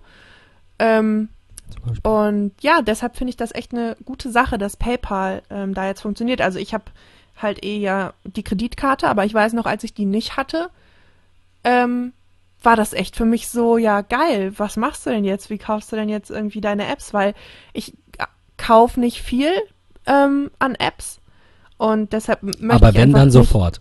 Nee, aber ich möchte dann halt nicht, ähm, nicht äh, mit einem Gutschein das bezahlen. Und dann will ich irgendwie für 99 Cent eine App Ach so, und kaufen. willst deswegen dann nicht 15 Euro, ja, dann, dann Genau. liegen die da ewig rum, wenn man so wenig kauft. Das genau, richtig. Blöd, ja. Und ähm, ja, dann hatte sich das für mich relativ schnell erledigt, weil äh, ich dann die Kreditkarte bekommen habe. Aber so allgemein ist das echt eine gute Sache, finde ich. Absolut. Das Einzige, um jetzt den Bogen zu spannen, kurz, das Einzige, was ähm, mich noch glücklicher machen würde, ganz egal bei welcher Bank, und übrigens sagen das viele und ich sage das auch an dieser Stelle, die erste Bank, die in Deutschland Apple Pay anbietet, bekommt Apple mich what? als Apple what? Das müssen wir einspielen. Be bekommt mich als Kunden. Ich hoffe, dass es die DIBA ist, weil die mittlerweile, ich glaube, in Frankreich äh, schon ähm, Apple Pay anbieten. Von daher glaube ich, wenn in Deutschland Apple Pay ähm, am Start ist, dann ist die DIBA auch vorne dabei. Aber ähm, falls nicht, ich würde überall hin wechseln, ähm, wo ich Apple Pay bekomme. Denn Und es wird gemunkelt, dass Apple Pay vielleicht. Was? Also wegen Tim gerade. Es wird, es wird gemunkelt, dass Apple Pay bald schon kommt, äh, im Herbst oder im Winter, aber das wird seit drei Jahren gemunkelt und ähm, Ich ich bin immer wieder sagen, traurig.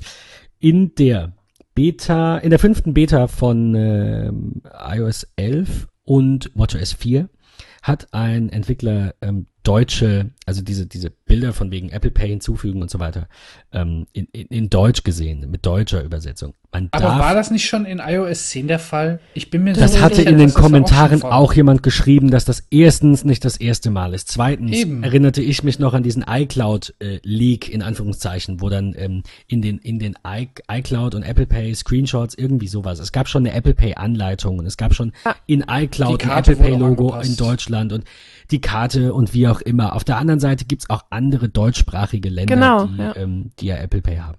Von daher ähm, ist die Frage, wie viel davon Jahren. wie viel davon jetzt wirklich stimmt. Und auch wenn wir uns so oft und so gerne, zumindest im Podcast, gar nicht mit Gerüchten beschäftigen wollen, ist das jetzt unser erstes Hauptthema von zweien. Ähm, die, die Gerüchte bei Apple, die, die, die, die brechen nicht ab. Ähm, jetzt abgesehen von Apple Pay, äh, natürlich das Hauptthema, ich hoffe, ihr habt es auch beide intensiv verfolgt, das iPhone 8, wer- weiß, wie es heißt, das, ähm, wie es heißen wird, das iPhone 8 und die geleakte HomePod-Firmware. Ähm, Tim, hast du da genug mitbekommen, um uns das kurz zusammenfassen zu können? Wenn du jetzt Nein sagst, ist das nicht schlimm, aber ich wollte jetzt nicht noch so fünf Minuten. Nein, nein, nein, nein, nein. Ähm, also viel mehr weiß ich tatsächlich jetzt nicht. Also was ich noch mitbekommen habe, ist, dass sie jetzt in der aktuellen iOS-Beta ähm, noch ein paar Videos gefunden haben, die halt so eine Einweisung machen, wie ähm, quasi das Ganze ohne Touchbutton funktioniert, dass du halt den App-Switcher, meine geliebte Linksdruckgeste unter 3D-Touch auf dem iOS 10, dass sie die jetzt ähm, von unten nach oben wischen quasi eingebracht haben beispielsweise. Und ich werde Apple verfluchen, wenn sie das mit dem neuen das iPhone ich tatsächlich gar nicht mitbekommen. Die haben, äh, ein Entwickler hat in, aktuellen, in der aktuellen iOS-Beta ähm, Videos gefunden, wie das äh, so wie Apple quasi so Tipps gibt. Also man vermutet, dass es halt ähm, für so einen ganz frühen Prototypen ähm, gemacht wurde. Und ähm, ich werde Apple verfluchen, wenn sie diese Funktion wieder einführen mit dem neuen iPhone, sie aber nicht wieder fürs iPhone 7 zur Verfügung stellen werden. Ich äh, pack den Link aber gleich auch nochmal in die Notizen rein und äh, das, kannst du das auch nochmal.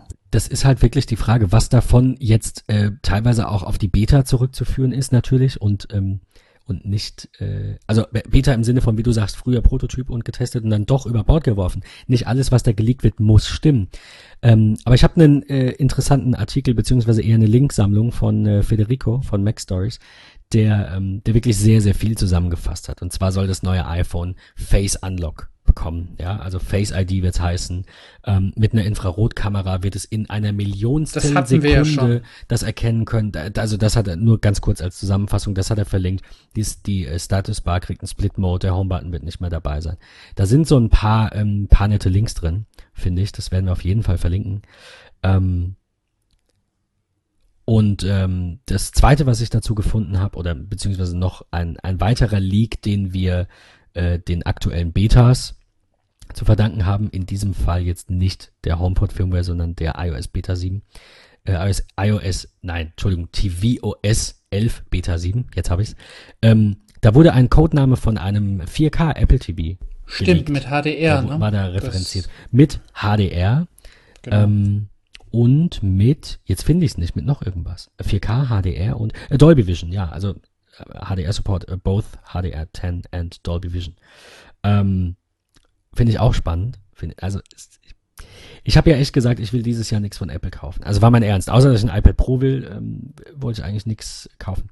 Aber wenn man sich diese ganzen Leaks anschaut, muss ich schon sagen, dass das iPhone echt cool, also es ist sicher Geschmackssache, aber ich finde, es macht echt was her und es sieht echt so aus, als würde Apple die, die Latte mal wieder ordentlich nach oben legen, anstatt nur nachzuziehen. Irre ich mich? Ha Habt ihr dieses Video gesehen, wo sie da angeblich, also es ist auch wieder nur, ist die Frage, ob es echt ist, aber es gab ein Video, wo es quasi getestet wurde, ob der Fingerprint-Sensor ähm, funktioniert.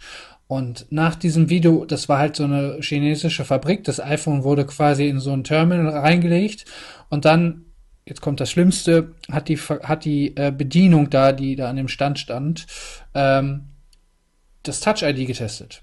Und es war auf der Rückseite im Apple-Logo versenkt. Und wenn das der Fall ist, dann hat das iPhone, ist es bei iPhone bei mir durch. Ja, ich will kein. Touch, ich will kein iPhone, äh, ich will kein Touch-ID auf der Rückseite. Das ist das Schlimmste, was sie machen können. Das hat Samsung jetzt mit dem Galaxy Note 8, was heute übrigens auch vorgestellt wird. Äh, wir nehmen wohlgemerkt am Mittwoch auf, für die, die es ähm, nicht wissen. Ähm, das hat Samsung mit dem Galaxy Note 8 auch gemacht und hat dieses Scheißding direkt neben die Kamera platziert. Und es gibt für mich keine beschissenere Ecke, als auf der Rückseite ein Touch-ID zu packen. ich dachte das auch immer. für den Rand. Nein, schon okay. Ich dachte das auch immer. Aber um ehrlich zu sein, wenn ich das so in der Hand habe, dann liegt der Finger automatisch auf dem Apfel. Ich will es, ich, ich fände unschön, optisch. Aber von der Funktionalität, von der Bedienung her, jetzt mal abgesehen, klar, wenn es auf dem Tisch liegt, was mache ich denn dann? Wenn, und das ist das Einzige, äh, wo ich sage, das passt, wenn im neuen iPhone wirklich ein Face Unlock kommt, der gut ist, der schnell arbeitet und du brauchst Touch ID für so gut wie nichts mehr, vielleicht noch fürs Bezahlen, glaube ich auch nicht mal, sondern er ist quasi nur noch Fallback. Dann könnten sie ihn meinetwegen auf die Rückseite packen, wenn er wirklich nur noch die Zweitlösung ist für, aber warum auch immer, so kennen wir Apple eigentlich nicht. Das nur am Rande. Aber wenn es die einzige Chance ist, wenn dieses Face ID nicht so kommt oder nicht stimmt oder nicht, nicht gut ist oder was auch immer, dann fände ich es sehr, sehr unschön, wenn Touch ID auf der Rückseite wäre. OLED und, und Bildschirmgröße und Maße und was auch immer hin oder her. Und abgesehen davon, wenn Touch ID, äh, Face ID so funktionieren sollte, wie sie es momentan ähm, ankündigen, was machst du denn dann, wenn du mal angenommen jemand bist, der irgendwie Informationen hat, die jemand am Zoll beispielsweise nicht unbedingt ähm, sehen muss? Und ähm, bei Touch ID hast du ja die Möglichkeit, das haben, wissen wir jetzt auch mit der iOS Beta, wenn man fünfmal auf den Button drückt, dann wird Touch ID gesperrt. Wenn das, jetzt ist natürlich die Frage, gilt das dann auch für Face ID? Davon wäre muss, eigentlich auch, also das würde ich muss, jetzt mal ja, sagen. Muss, es musste sein, weil sonst ähm, kann der freundliche Zollbeamte einfach mal eben dein iPhone quasi vor dir hinhalten und hat dann, was er will. Und, ähm, Vor allem, äh, darfst du eins nicht vergessen, wir sind, äh, Deutschland ist jetzt ja nicht so das, das äh, größte Land für Apple, also wir sind ist schon gut, ja. Schweiz ist, glaube ich, besser, weil in der Schweiz sehr viele ein iPhone haben. Die Deutschen sind sehr preisbewusst, deswegen greifen einige zu günstigen Android-Alternativen.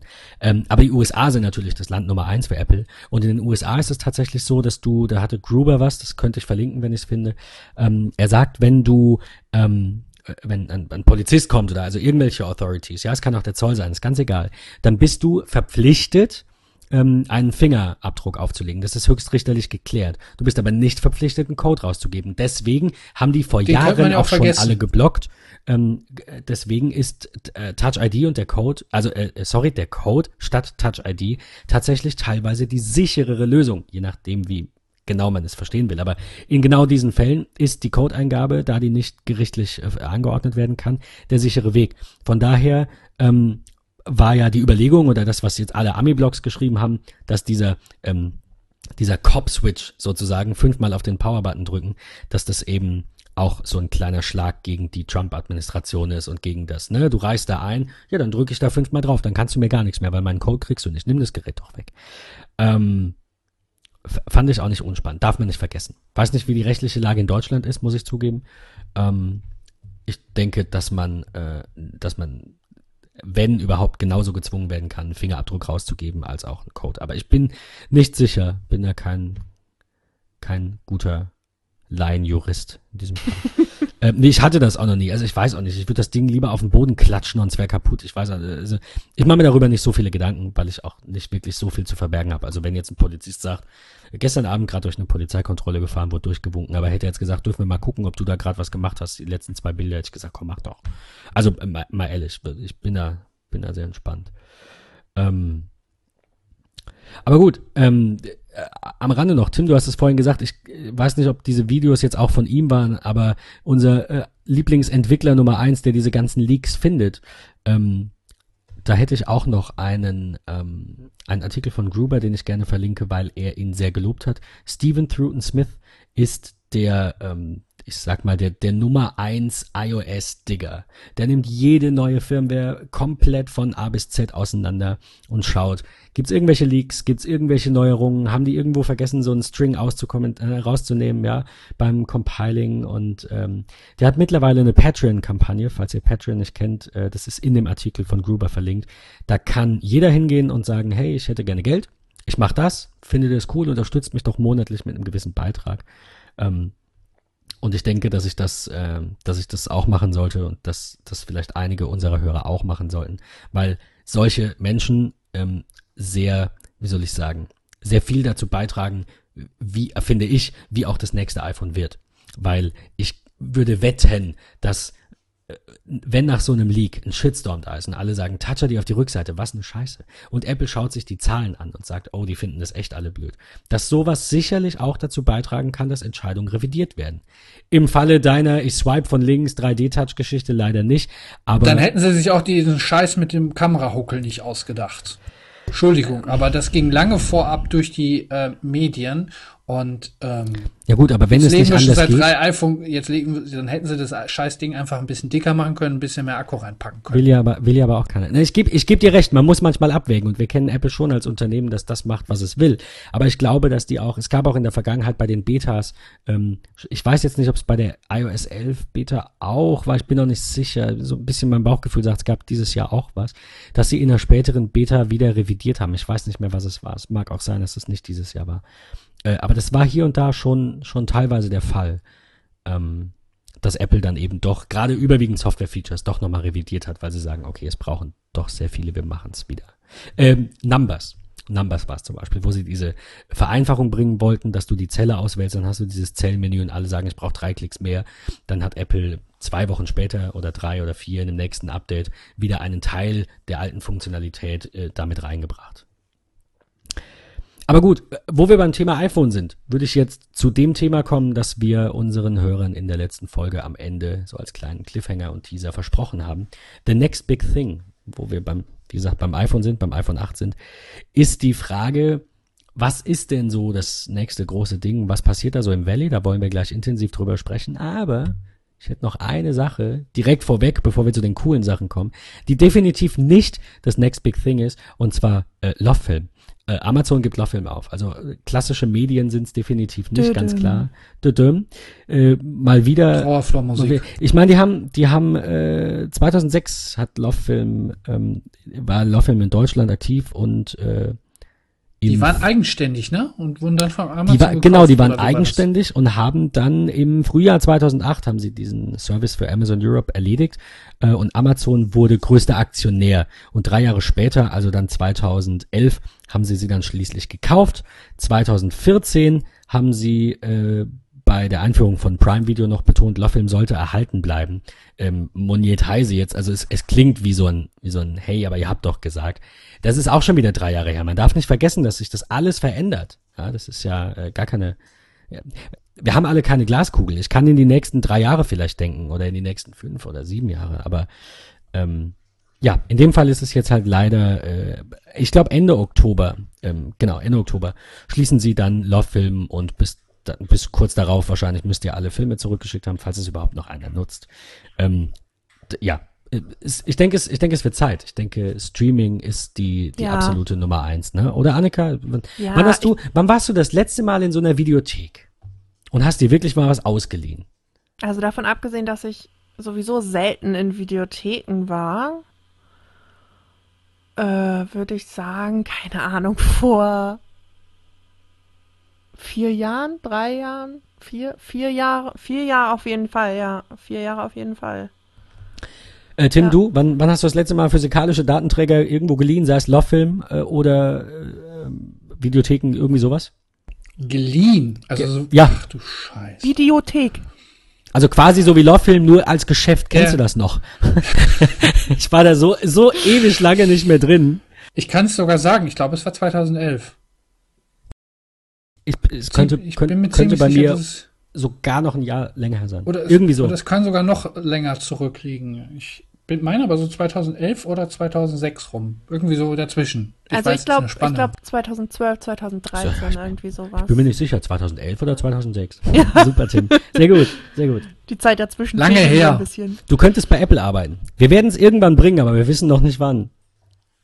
Ähm, Ja, und ich fand auch, ich fand auch dieses, dieses System mit dem bekommen und dann gucken und dann wieder zurückschicken und so. Wenn man mal eben schnell irgendwie einen Film gucken will oder abends sitzt und denkt, ach, jetzt noch mal einen Film. Gut, dann fährt man in die Videothek, aber diesen Film sich per Post auszuleihen. Ich war Also, da mal aber ich- Kunde. keine Ahnung. Es hatte, fand ich, es hatte, fand ich echt immer Flair. Also du gehst so irgendwie abends so, Weil du boah, dich hast auf, du noch auf den Film gefreut hast, dann in der Post, oder? Na, nein, also was hier in der Videothek angeht, Ach so, ja. dort ein bisschen durchzuschlendern. Nee, ich meinte- dann hast du auf ja. Ich meinte aber Love-Film. Also Okay, Videothek nein. ja, aber Love-Film. Also wenn ich abends irgendwie dann denke, ach ja, jetzt noch mal ein Film, dann klar, fahre ich vielleicht noch mal in die Videothek, aber dann klicke ich nicht auf Love-Film und hab den Film ein oder zwei Tage später. so Heißhunger auf Film irgendwie. Also kann ich nicht nachvollziehen. Ich, äh, ja. Aber es mag einige geben, die in der Nähe keine Videothek hatten oder keine brauchbare oder wie auch immer. Aber ich gebe dir recht, ähm, bis auf den einen Haken, das dürfen wir nicht vergessen, dass die, die, die Bandbreiten, also jetzt mal abgesehen von der Videothek, ja, vom, vom stationären Verleih, dass die Bandbreiten natürlich absolut beschissen waren bis zu einem gewissen Zeitpunkt und äh, Streaming ja jetzt erst Fahrt aufnimmt, jetzt noch mehr. Ähm, und das finde ich ist eine sehr begrüßenswerte Entwicklung. Ähm, weil du halt einfach aufs Knöpfchen drückst, du hast es. Unter diesem Komfort leidet natürlich auch wieder ein bisschen was, ne? So von wegen äh, Handel, Einzelhandel, du gehst irgendwo hin, du kaufst was, wir haben jetzt alles Streaming. Ähm, wir, denke ich, stehen geschlossen hinter diesen neuen Medien, sonst würden wir nicht so einen Podcast machen und uns damit rund um die Uhr beschäftigen gefühlt. Ähm, aber ich finde ja, das hatte immer so ein bisschen Flair. Das war, komm, wir treffen uns da, dann suchen wir uns mal was raus. Dann hast du immer so einen Blick in die 18er-Abteilung rübergeworfen. obwohl genau, ich wollte gerade sagen, dann bist du so, Also, genau, also- genau, genau. Annika lacht. Das war, ich, das war damals so. Ich war immer die, die mir die sperrigen Typen angeguckt hat, die da wieder rauskamen. Also Genau, schöne Grüße an euch. Das war nicht immer das Spannende. Wer kam da raus? Und vor allen Dingen mit Absolut. welchem Eindruck oder Gesichtsausdruck. Ich glaube, du musst eher auf den Gesichtsausdruck, äh, äh, Gesichtsausdruck achten, wenn die reingehen. Also, weil die gerade von zu Hause kommen, quasi. Ja, so. ähm, Ja, okay. aber, äh, okay. Ähm, Tim, wenn du dir die Liste, du, du hast die Liste ja auch, äh, denke ich, kurz durchgeschaut, was wir hier so mal ganz grob am Rande in unserer Next Ja. Big Thing Diskussion bringen könnten. Was ist denn so, wenn du das nimmst und alles nimmst, was dir so im Kopf rumschwebt? Was ist denn so für dich das Unternehmen erstmal nur, das das nächste große Ding bringt? Also das letzte Ich große Ding nur, sagen- ich weiß nicht, ob wir uns einig sind, aber das letzte große Ding war das iPhone. Also Das definitiv. Multitouch. Ja, dieses ganze äh, Internet in your pocket, das ordentlich funktioniert. Also was, Was also das das iPhone hat es definitiv so in, es gab danach nichts, was irgendwie nochmal vergleichbar eine Welle ähm, quasi geschlagen hat. Aber die, ich würde die Frage umformulieren und zwar nicht welches Unternehmen, sondern eher welche Person. Das ist für mich definitiv Elon Musk. Ähm, mit all seinen Unternehmen, die er aktuell hat, was halt Tesla, SpaceX und Hyperloop hat er quasi nur die, Ide- äh, die Idee, ich wollte jetzt Idea, ähm, die Idee sagen, ähm, quasi entwickelt und jetzt weitergegeben. Dazu kommt jetzt aktuell seine Boeing Company, welche ich übrigens sehr sympathisch finde vom Namen her. Ähm, Da identifizierst du dich richtig mit, ne? ja, natürlich. Das auf jeden Fall. Entschuldigung. Äh, absolut, aber- ja. Erzähl mehr. ähm, nein, aber definitiv, ähm, ich weiß nicht, ob es eins dieser Unternehmen sein wird. Also am spannendsten finde ich eigentlich SpaceX. Ähm, aber vielleicht kommt auch noch eine ganz andere ähm, Firma als nächstes. Der Typ scheint unheimlich viel Langeweile zu haben oder viel Zeit zu haben. Ähm, es ist auf jeden Fall Wahnsinn, was der an Output hat. Ähm, und was ich halt besonders bemerkenswert bzw. bewundernswert an ihm finde, ähm, er lässt sich halt auch nicht von Niederschlägen so ein bisschen äh, quasi äh, stoppen, sondern das scheint ihn halt einfach nur noch mehr anzuspornen und äh, der macht halt einfach weiter. Und das ist halt hier in Deutschland leider Gottes extrem verpönt, wenn du hier halt ähm, quasi mal nicht erfolgreich bist mit einer Idee. Und deswegen meine Einschätzung ist, dass definitiv das nächste Ding von ihm kommen wird. In welcher Form auch immer. Ich habe ein paar Kommentare äh, auf einem Facebook-Post gelesen von, jetzt muss ich kurz überlegen. Ich glaube, es war irgendwie so, so was Deutsches, so wie Galileo oder so, ähm, oder Faktastisch oder irgend, irgendein Bild äh, mit Text. Und da stand dann, dass er unter anderem so erfolgreich ist, wie er selbst in einem Interview sagte, weil er seinen Tag in fünf Minuten Slots einteilt äh, und sehr strikt eben nach diesem, nach dieser effizienten Arbeitsmethode ähm, vorgeht und lebt. Und ich, ich weiß nicht, ich bin ja so ein, obwohl ich Deutscher bin, äh, bin ich ja so, so ein bisschen anti-deutsch in manchen Dingen. Ich mag die deutschen Tugenden nicht unbedingt. Du hast einfach wieder gesehen, das ist typisch Deutschland, was da kommentiert. Da hieß es dann, wie kann er das nur machen? Der hat ja gar keine Freude mehr. Oder der hat ja gar keine Freunde mehr. Oder der hat ja gar keine Zeit mehr für sich. Also es fehlte echt vielen dieser Kommentatoren. Gut, die können natürlich auch, auch sieben Jahre gewesen sein. Heute hat ja jeder einen Facebook-Account. Ich habe da nicht so genau drauf geachtet. Aber viele waren eher negativ und haben eher gesagt, wie kann man denn nur so sein? Ähm, das das ne, ist, ist ja ein doofes Leben. Das könnte ich mir nie vorstellen. Aber ich ich glaube A, dass das was typisch Deutsches ist, dass wir so negativ sind. Die Amis feiern Das dich auch es, dafür, genau, dass du ja das es. fail big, ja natürlich. Die die Amis äh, haben da eine ganz andere Einstellung zu. Auch äh, Lücken im Lebenslauf oder oder ich weiß es nicht oder generell, dass die sehr viel mit äh, mit Empfehlungen arbeiten, ja auch bei Bewerbungen und nicht mit Noten, finde ich sehr schön. Ich meine natürlich äh, kannst du da immer faken und bla, aber ähm, ich mag so ein bisschen, was das angeht, so ein bisschen die Mentalität, dass Das man einfach sagt, man es ist egal, was er vergeigt hat, Ja. aber guck dir an, was er jetzt macht und es ist egal, Genau. wie er seinen Tag einteilt. Äh, Ich Genau. glaube, dass der extrem glücklich ist. Ich glaube, dass das ein Das sehr ausgeglichener. Mensch ist, trotz dieses Workloads. Zwei Sachen. Ähm, zum einen, was du gerade sagtest, halt so, dass so ein paar Sachen kommen mir auch langsam rüber aus Amiland oder aus Amerika hier. Zum Beispiel äh, Stichwort Sabbatical, dass sich Leute halt immer mehr einfach mal ein Jahr lang oder ein halbes Jahr Auszeit nehmen, um sich ähm, neu aufzustellen, neu zu fokussieren und so weiter. Ähm, und ich persönlich kann halt auch noch gerade, was Elon Musk angeht, seine Biografie empfehlen, die ich sehr, ähm, also da lernt man definitiv einiges über ihn kennen. Da lernt man ihn als Person kennen, wie er tickt und ähm, Ha- Hast du sie gelesen? Ich habe sie mir als Hörbuch angehört, weil Aber du bist damit durch. Also wenn ich dir jetzt eine Frage stelle, die mich wirklich interessiert, gerade zufällig, dann könntest, dann würdest du, du hast es schon Ich gehört. müsste noch mal drüber nachdenken. Dö, dö, Pass dö, auf, ich hab, nee, nee, Jetzt die ich hab, eine Million Frage. nein, nein, nein, nein, nein, es ist so schlimm ist es gar nicht. Ich habe ihn, ich habe ihn gerade kurz gegoogelt, weil ich bei Wikipedia, also ist ja bei Google immer der Vorschau, klickst du Wikipedia-Link an, wollte Ja. ich schauen, was er denn noch so gemacht hat, ob wir noch so ein paar Beispiele haben, weil Der hat du seine hast Kohle einfach mit dem Schirm. PayPal gemacht. Warum war er denn bitte mit seiner letzten Ex-Frau zweimal verheiratet? Warum hat er Tallulah Riley 2010 geheiratet, sich 2012 scheiden lassen und hat sich dann 2013 nochmal mit ihr verheiratet? Weißt du Weil das? es ein Kerl ist. Super. Der wollte mal zwischenrein irgendwie nach Malle fliegen oder so. Also mein, ich, ich habe, wie gesagt, das ist schon ein Weilchen her, dass ich das Ding gehört habe, aber da ging es halt wirklich mehr um seine Geschäfte, beziehungsweise Oh, okay. um sein Unternehmen. Ähm, der hat ja jetzt auch so diesen komischen, ich weiß nicht, irgendwie diese Prominente vor kurzem, wo verlassen, Ember, noch was oder so, ich kann es dir nicht Ah, sagen. Amber Hart? Ach guck mal, da weiß schon, die, die Society-Expertin weiß Bescheid. Ja, das ist, über die kann man mal nachdenken, muss ich sagen. Sexismus. Entschuldigung, ist es. Aber, aber egal. Wir sind, wir sind, wir sind die- alle. Ich meinte Tim. Fremdzinsen- Ach so, Aber ist okay. ach so. Nein, ist okay. Ich, ich wollte einfach nur sagen, Hatten du gehst nicht in eine Bar und sagst, drüber. hey, du siehst scheiße aus, aber vielleicht ist dein Charakter toll. Also wir sind alle einfach, weil wir so sind, äh, schon so ein bisschen optisch fixiert und Amber Hart, äh, Amber Hart? Ich bin Amber nicht Hart? optisch fixiert. Entschuldige, nicht, nicht alle, aber doch noch ein Großteil, auch wenn er anderes behauptet. Ähm, und letztendlich muss es natürlich auch, ne, so von der optischen Sympathie her, sage ich immer, muss er auch passen. Also bei Wikipedia steht auch einfach nur, ich habe dazu leider nichts gefunden. Er hat die, ist britische Schauspielerin, er hat die September 2010 geheiratet, sich zwölf wieder scheiden, August 12 wieder scheiden lassen, im Juli 2013 erneut geheiratet. Er hat am 31. Dezember 14, wahrscheinlich war, haben die Monopoly gespielt oder was an Silvester, hat er zum zweiten Mal die Scheidung eingereicht. Im Jahr darauf machten sie die Scheidung wieder rückgängig und 2016 hat sie dann die Scheidung eingereicht. Ja, das nennt man echte Liebe. Ähm, Die Dortmunder kennen das. sehr gut. Ich, ich wollte nur sagen, also ähm, Privatleben wohl auch genauso Berg- und Talfahrt wie sein unternehmerisches. Aber das macht's, glaube ich, aus. Ich glaube, der hat Spaß. Ähm, seine erste Gründung, ich wollte jetzt mal ganz kurz die Biografie, weil ich Musk einfach auch sehr, sehr ähm, interessant finde als Menschen. Seine erste Gründung war 1995 mit seinem Bruder ein Unternehmen, das hieß Zip2 und ähm, das hat Inhalte für Medienunternehmen äh, angeboten. Nach, ich zitiere Wikipedia, nach Musks Aussage hatte er damals eine vage Vorstellung von den Chancen, die ein Dotcom-Unternehmen, 2000 US-Dollar Kapital, ein Auto und ein Computer bieten konnten.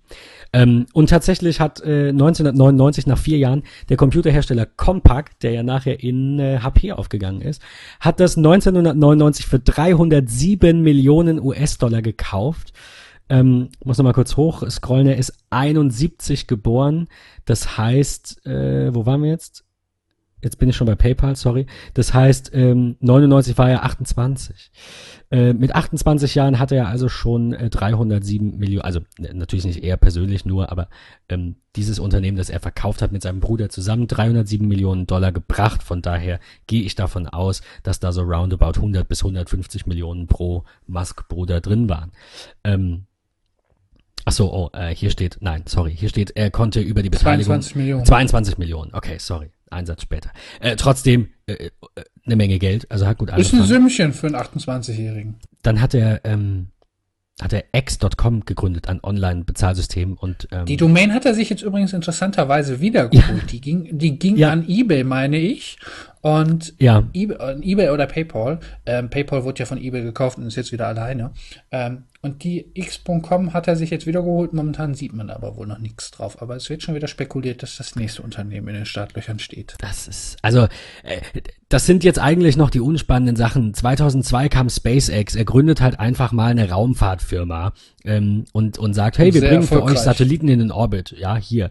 Und wir sehen ja auch immer, also diese äh, Falcon-Geschichten, die sie jetzt gerade machen, der erst, die erste Falcon-Rakete ähm, war am 28. September 2008 ähm, die konnten, es war das, war die erste Firma, der es gelang, mit einer vollständig privat finanzierten Flüssigtreibstoffrakete den Orbit zu erreichen. Und nicht nur das, das, worum es SpaceX ja ging, ist die Wiederverwertbarkeit, die Wiederverwendbarkeit. Was Das- mittlerweile Ding- richtig gut was, funktioniert. ich habe zwei dieser, dieser Starts und Landungen gesehen. Das dauert so runde 10 bis 15 Minuten ungefähr raus und wieder rein, äh, also äh, raus, in, rein in den Orbit, also ne, rauf und wieder runter. Äh, Und das Ding, Ja, ja, das Ding Annika, halt dich zurück. Annika lacht schon. Ich mach Sorry, doch gar nicht. tut mir echt leid. Und Annika kennt dann landet das, dann aus. landet die Rakete eben wieder auf so einer, auf so einer Plattform und kann zu einem großen Teil wieder verwendet werden. Also es ist schon not bad. Dann kam 2003 Tesla, um jetzt mal nicht, nicht zu lange sich da eben ähm, aufzuhalten. Tesla kennen wir alle. Ähm, Elektroautos, ganz klar, ähm, auch ein Ding der Zukunft. Vielleicht das Ding, ist die Frage. Ähm, 2013 Hyperloop, finde ich auch spannend. Also er beschäftigt sich viel mit Transport, Raumfahrtunternehmen, Elektromobilität und Hyperloop ist ein, wer das nicht kennt, googeln, äh, wir verlinken was, super. Äh, Einfach super. Äh, ich. Man kann es ganz Google- grob zusammen. Google mal Hyperloop. Es ist eine, eine Röhre. Es ist ein, eine Röhre, durch Eine die eine Kapsel Vakuumröhre. geschossen wird. Eine In, in Vakuumröhre. einem Vakuum, darf man nicht vergessen. Auf Magnetbasis. Genau. Ist eigentlich ein Vakuum? Was? Ob das ein Vakuum ist da in der Es Röhre? ist, es Ach ist so, du wolltest Vakuum. jetzt nochmal, Tim, ist es ein Vakuum? Jetzt habe ich Annikas äh, Einwand Ja, verstanden. jetzt. Annika wollte uns gerade auf die Tim Schippe wollte nur sicher gehen. Hat dass, aber auch dass gut geklappt. jeder verstanden ja hat, dass da ein Vakuum drin ist. Ähm, also der, der Plan ist zum Beispiel, äh, eine 600 Kilometer lange Strecke in 35 Minuten äh, damit, ähm, damit zu Psu. überwinden. Es ist eine, eine Doppelröhre, hin und zurück, ja, wie man es kennt. Und da sind abgeschlossene Kapseln für bis zu 28 Personen und die sollen auf bis zu 1220 Kilometer pro Stunde beschleunigt werden äh, und sind somit um ein Vielfaches schneller als der schnellste Zug der Welt. Habe ich gerade gesehen, ist ein chinesischer, der ein bisschen schneller ist als der 600, deutsche. meine ich. Nee, mit, äh, nee, mit 360 nur. Der ICE hat 310 kmh und der Japan meine, so, japanische, chinesische hatte 360 und sollte angeblich der schnellste sein. Aber es ich gibt, meine ich noch, vor kurzem hatte ich noch irgendeinen gelesen, irgendwie so eine Magnetbahn, die wird momentan auch noch aber entwickelt. Ach so, okay, dann sorry, ich 600. glaube, da ging es um, um Schienensysteme. Also es, so. klar, ich, ich finde, ich finde Magnet äh, tatsächlich sehr spannend. So funktioniert das ja auch. Ne, du hattest gesagt, also habe mir da eine Präsentation so angeguckt, die sehr spannend war. Auch äh, Menschen von der TU München waren da dabei und haben da Prototypen vorgestellt. Hast du auch gesehen? Die Fand hatten, glaube ich, den schnellsten. Ich glaube, die haben sogar gewonnen, ja. Ähm, also es ging halt darum, in so einer Ja, ja, Teststrecke ja. von 1,2 Kilometern oder so, dieses Ding mit einer gewissen Geschwindigkeit anzutreiben, eine gewisse Geschwindigkeit zu erreichen und vor allem das Ende dieser, also so weit wie möglich zu kommen, um eben ähm, die, die ähm, Effektivität dieser Antriebsüberlegungen äh, dieser Wissenschaftler oder angehenden Wissenschaftler eben zu belegen. Ähm, Ja. Zwei Sachen darf ich noch rein. selbst, selbstverständlich.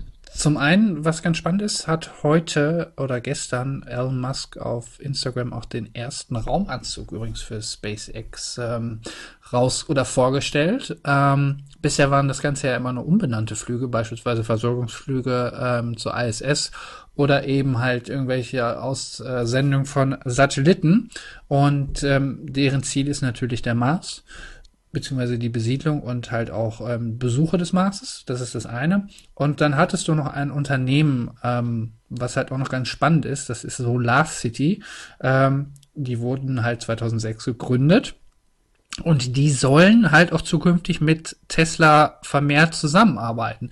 Denn Tesla, das wissen halt auch viele nicht, bietet nicht nur Autos, die übrigens sehr beeindruckend sind. Ich saß einmal in einem drin und es ist wirklich ein ganz anderes Gefühl.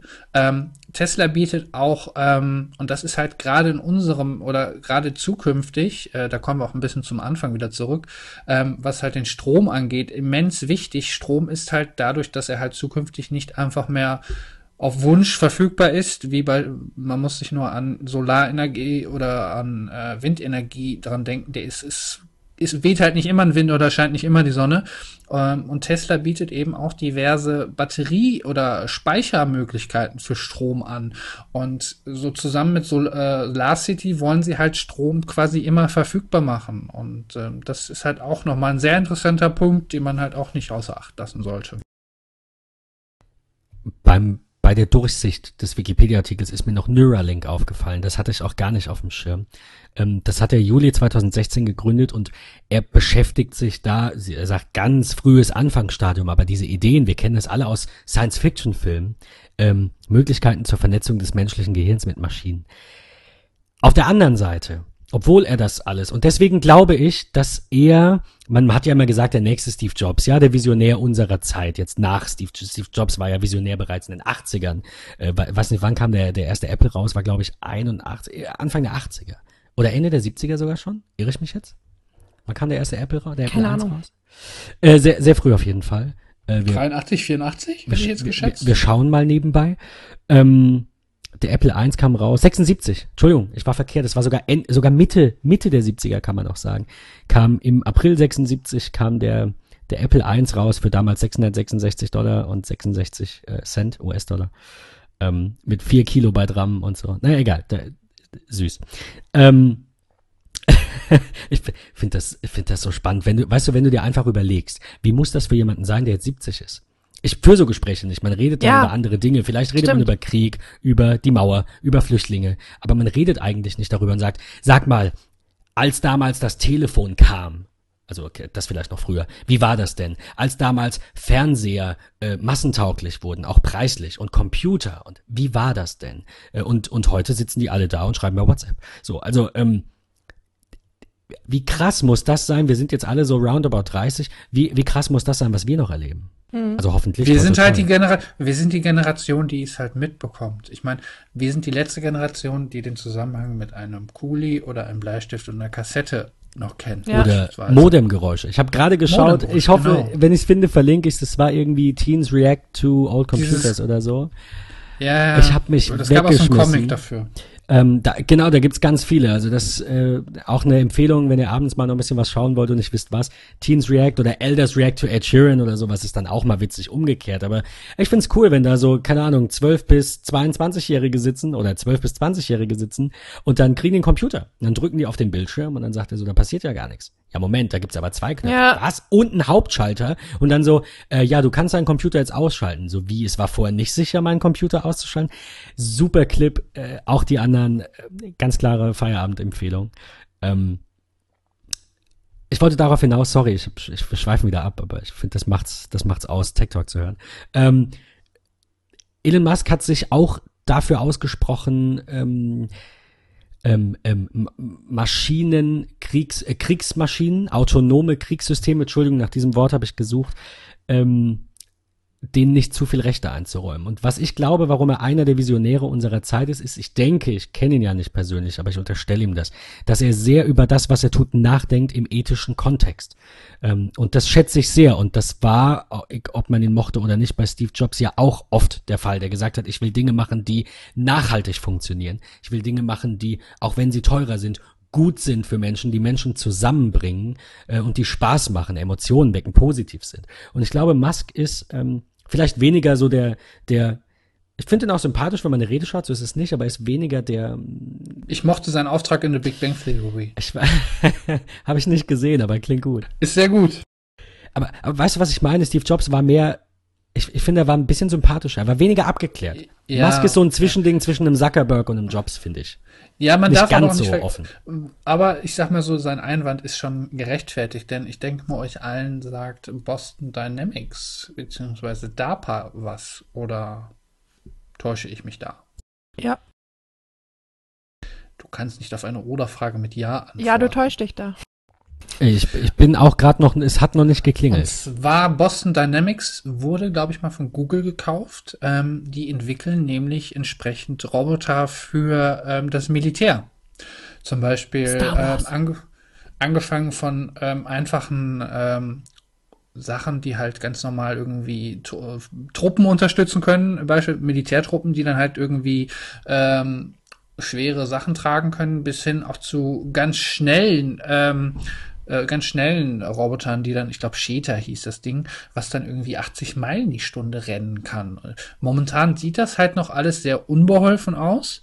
Ähm, aber im Hinblick dessen, was sie halt momentan schon drauf haben, da ist zum Beispiel irgendwie Atlas, glaube ich, der aktuellste. Ähm, den kannst du halt, der sieht halt aus wie so ein, quasi wie so die aktuellen Astronauten quasi von der ähm, Form her.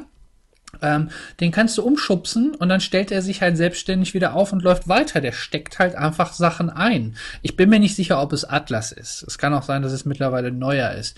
Aber es ist einfach, also ich sag mal so, wenn es eine Firma gibt, vor der ich wirklich Angst habe, was die Zukunft angeht, dann ist es Boston Dynamics, weil da sieht man halt, wohin das Ganze eben auch führen kann.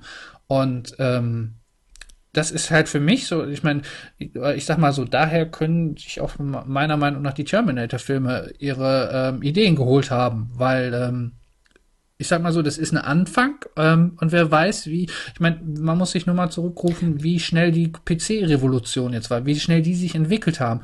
Irgendwann werden die auch einen Sprung bei der Robotik machen und davor graut es mir, ehrlich gesagt. Ich denke auch, dass wir den tatsächlich erleben, wenn wir sehen, wie schnell jetzt AI sich weiterentwickelt. Augmented Reality, Virtual Reality, 3D-Druck, wir hatten es auch in den letzten Folgen schon, das sind so die Dinge, die mich bewegen. Ähm, ist, ist wirklich die Frage, ähm, wie, wie man das ähm, eindämmt. Na, nicht mal ein, wie, wie, wie willst du es verhindern? Ich meine, wir alle kennen die Asimovschen Gesetze der Robotik, weil wir alle iRobot gesehen haben. Also spätestens daher, ich kannte sie vorher tatsächlich nicht, aber es ist auch schon zehn Jahre her, dass der Film rauskam.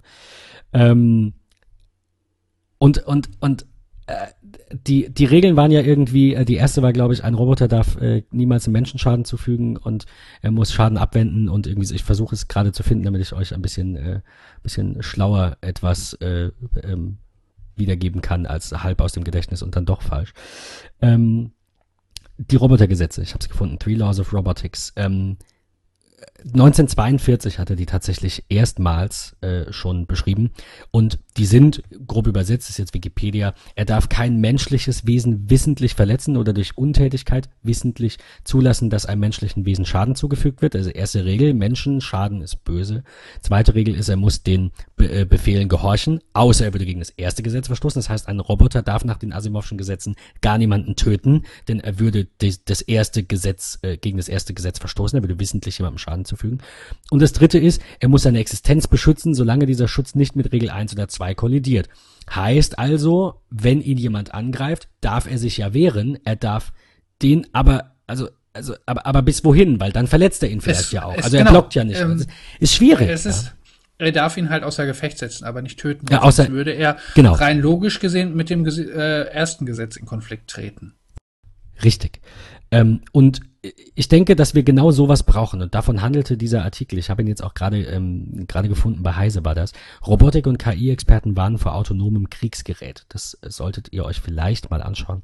Es ist ein offener Brief von 116 Experten und Unternehmen in den Bereichen Robotik, künstliche Intelligenz. Ähm, die sagen, dass, und, und äh, Elon, Elon Musk eben auch, ähm, sagen, wenn die Büchse der Pandora einmal geöffnet wurde, und ich sehe das auch so, dann können wir das nicht mehr rückgängig machen. Ähm, Ja.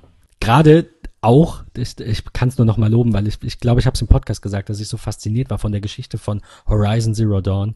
Aber das erinnert mich auch wieder daran. Es war halt dann so, dass man ähm, in dieser Geschichte, ohne jetzt zu viel erzählen zu wollen, äh, für die, die es noch spielen wollen, ähm, äh, also die Vorgeschichte, die hat man nicht gespielt, war dann eben so, dass die Menschheit ein äh, System erschaffen hat, quasi das, äh, äh, also autonome Kriegsmaschinen, genau das, ja, System erschaffen hat. Erst waren es äh, Hilfsroboter, so hat's angefangen. Ne? Da gab's halt den Roboter, der vielleicht Bäume fällt oder der, der das, den Rasen mäht oder der, wie bei iRobot, der eine kleine Erledigung macht oder mal eine Tüte trägt. Und dann nachher kamen autonome, ähm, autonome Kriegsmaschinen.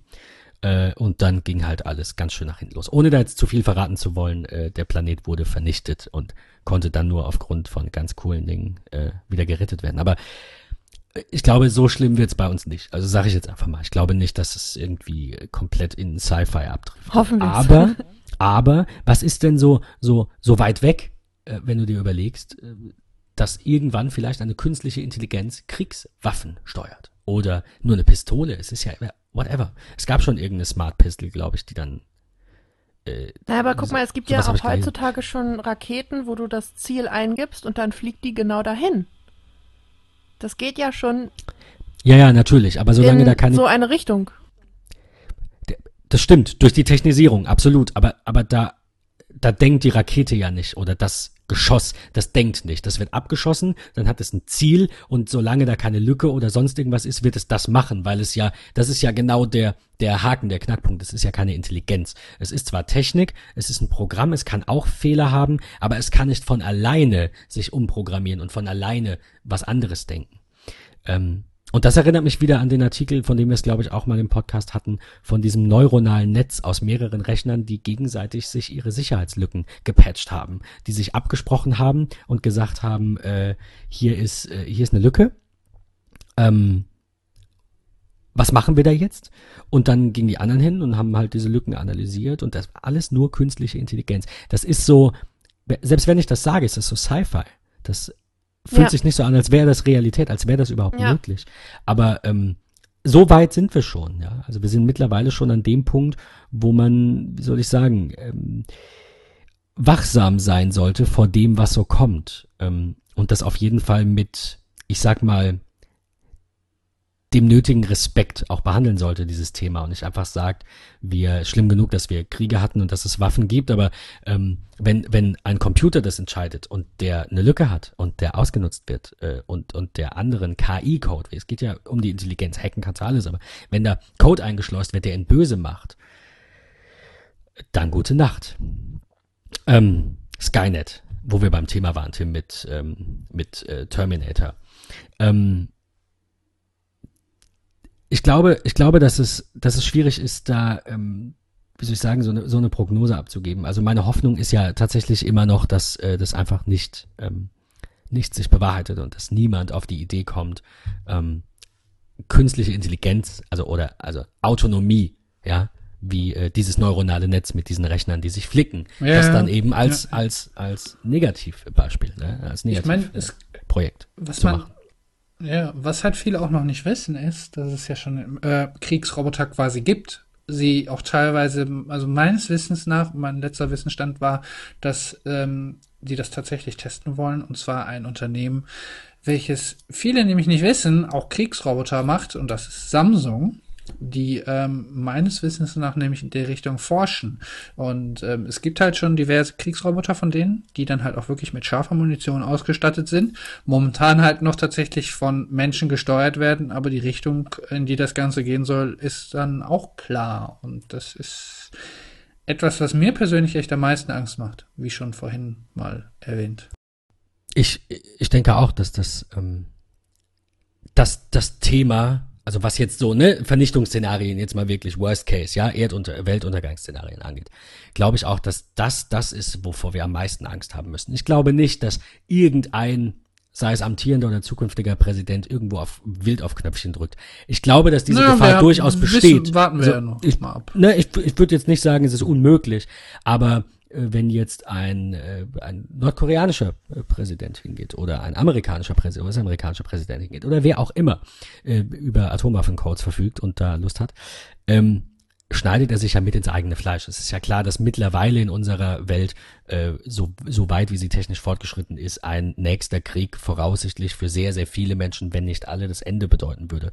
Und deswegen es glaube ich, dass kein, glaube ich, ich, ja, wir haben alle keine Glaskugel. Ich glaube nicht, dass ein Mensch dafür verantwortlich sein wird, dass die Erde untergeht. Ähm, ich glaube, dass das Kollektiv das tut. Wir hatten es vom Fleischessen, wir haben es von Elektromobilität, wir haben es von Öl, von Ressourcenverschwendung, Verschwendung überwiegend. Ich finde, man kann mit Verbrennern fahren, aber man muss halt mal drüber nachdenken, wie man es alternativ macht, Genau. es. Es muss halt weitergeht.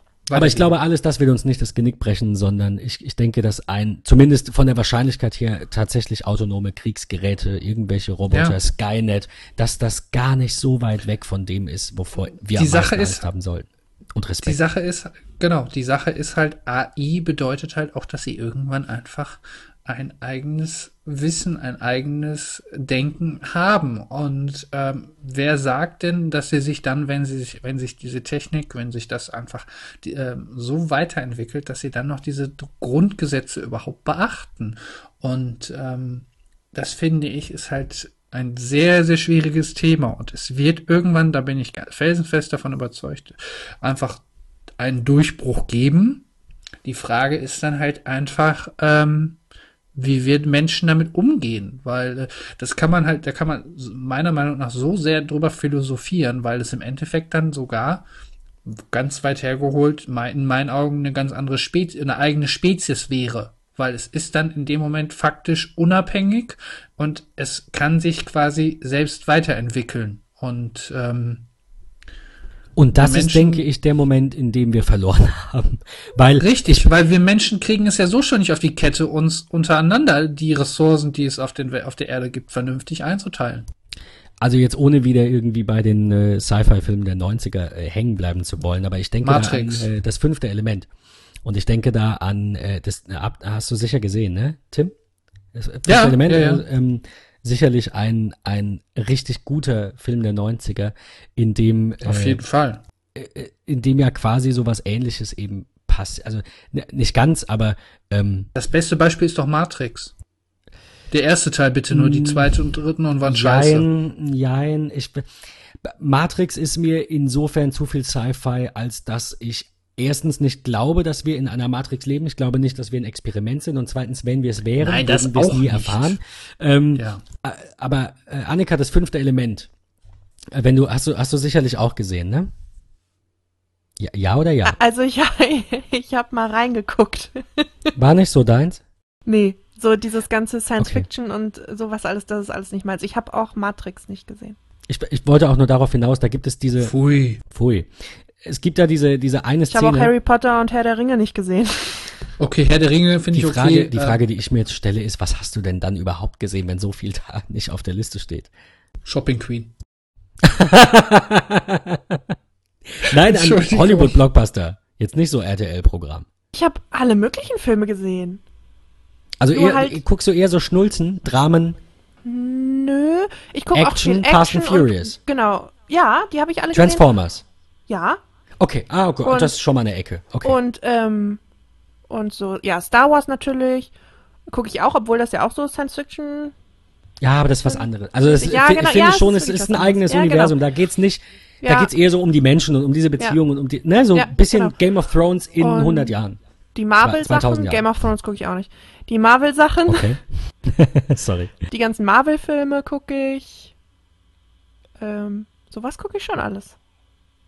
Okay. Es ist jetzt nicht so, dass ich nichts gucke, aber okay, das halt nicht. war jetzt nur neugierig. Auf jeden Fall gibt's in das Hobbit Element gibt's diese Sorry. eine Szene, wo ähm, ohne jetzt, ich will, weiß gar nicht, wie ich das erklären soll, weil ich den, oh, was auch sehr lange her, ich nicht mehr alles genau weiß, aber ähm, dieses äh, außerirdische Wesen äh, Lilo, die von Mila Jovo- Jovovich, Jovovich äh, gespielt wird, die ähm, die quasi ni- nichts über die Welt weiß und auch erstmal die Sprache lernen muss und nur so ein paar Begriffe kann, ja, die also irgendwie aus dem Labor entstammt, jetzt mal ganz, äh, also rekonstruiert aus Alien-DNA, so war es, glaube ich, ja, aber jetzt ohne da zu sehr ins Detail gehen zu wollen.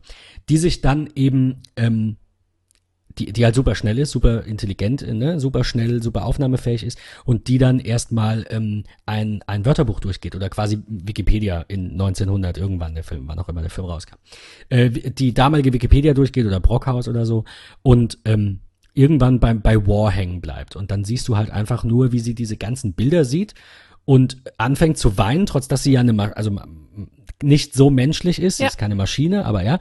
Ähm, und, und sie dann sagt, oh, oh Krieg, wie könnt ihr nur so nach dem Motto, ja, äh, das ist ja richtig erschreckend. Du siehst Bilder von, äh, von Konzentrationslagern, von Atombomben und von allem, was so Schlimmes passiert ist, was wir alle glücklicherweise nicht erlebt haben. Und, äh, und daran muss ich gerade denken, weil wenn ich so ein Computer, also ohne mich groß mit neuronalen Netzen beschäftigt zu haben, wenn ich so ein Computernetzwerk wäre und mich gegenseitig verständigen würde, dann würde ich irgendwann darauf kommen, dass Krieg scheiße ist.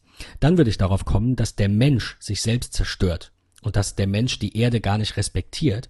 Und dann würde ich als letzten Punkt die Gesetze der Robotik mal außer Acht den Planeten zerstören, weil ich einfach sage, ihr macht eh alles kaputt, das ist es nicht wert, ich gucke mir das nicht länger an. So, da, Ich muss noch so mal mal Matrix übertrieben ein- gesagt. Ich muss nochmal Matrix aufrufen. Ähm, und zwar ähm, gibt es da eine Szene beziehungsweise einen Punkt, und das finde ich sehr treffend. Ähm, da wird die Menschheit als Virus bezeichnet. Denn die Menschheit hat quasi ähm, den gleichen ähm, Ablauf ähm, oder die gleichen Eigenschaften wie ein Virus. Und zwar das quasi der Wirt, in dem Falle die Erde in unserem Falle, wird halt ähm, ausgenutzt, beziehungsweise die Ressourcen werden abgebaut und so weiter und so fort. Und wenn es nichts mehr gibt, wird er weitergezogen. Er verbreitet sich. Und ein Virus hat nämlich exakt die gleichen Eigenschaften. Genau. Er, er, er, er, ähm, er schröpft seinem Wirt so lange Energie ab, egal, also, ne, dass das, was er braucht, ähm, ohne was dafür zu tun. Also keine Symbiose, sondern eine einseitige Beziehung. Und der, Genau, der Virus genau. nimmt dich aus. Genau. Genau. Und das Problem ist einfach nur, was wir bisher noch nicht begriffen haben, ist, dass wir nur einen Wirt haben. Noch. Stand, je Also, Stand jetzt wurde noch keine Alternative gefunden. Ich bin jetzt nicht der weiß, Typ, der sagt, scheiß auf die Erde, wir sind irgendwann auf dem Mars, aber ich glaube auch, dass das irgendwann in greifbare Nähe rückt. Und wenn es nicht der Mars ist, ist es vielleicht ein anderer Planet. Ähm, Es gibt ja diverse Exoplaneten, die wurden ja entdeckt. Es ist nur die Frage, haben, sind sie wirklich lebensfähig zum einen? Und vor allem, wie kommen wir dahin? kommen wir hin? Genau. Richtig. Und das ist, glaube ich, so ein Punkt, den ich am ehesten dem Musk zutrauen würde, dass er Ja. dafür eine Antwort findet. Kommen Das- wir wieder zum Transport. Deswegen, wir, und so wir, wir, ich wollte gerade sagen, wir, wir kommen wieder zum, zum, zur Ausgangsaussage zurück und zwar einmal dazu, dass ich finde und ich denke, ihr gebt mir recht, dass er einer der großen Visionäre unserer Zeit ist und dass er, denke ich zumindest, Ethik auch sehr ernst nimmt und sich überlegt, wie macht man das nachhaltig und wie macht man das äh, gut und nicht böse, um es einfach mal so, so pauschal zu sagen. Ähm, ich, also ich würde sagen, ich, ich, ich traue ihm sehr viel zu. Ich glaube, dass das nächste große Ding in Anführungszeichen Augmented Reality ist. Du sagtest auch vorhin, das nächste große Ding SpaceX, Tim, äh, sehe ich auch so, absolut. Äh, bemannte Raumflüge und so weiter.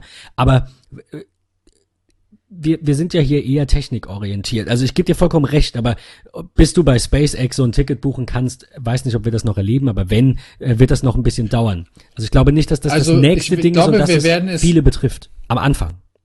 wir werden es erleben, aber wir werden es nicht bezahlen können. Richtig. Zumindest Ja, am glaub ich Anfang. Ich glaube, wenn es um Massentauglichkeit geht und um Dinge, die bezahlbar sind, dann sind wir beim, äh, beim Thema autonomes Fahren, natürlich, wo äh, Tesla ja auch ähm, sehr groß mitmischt. Also die haben die Fahrzeuge mit, mal Preis beiseite, mit den längsten äh, Reichweiten, noch zurzeit.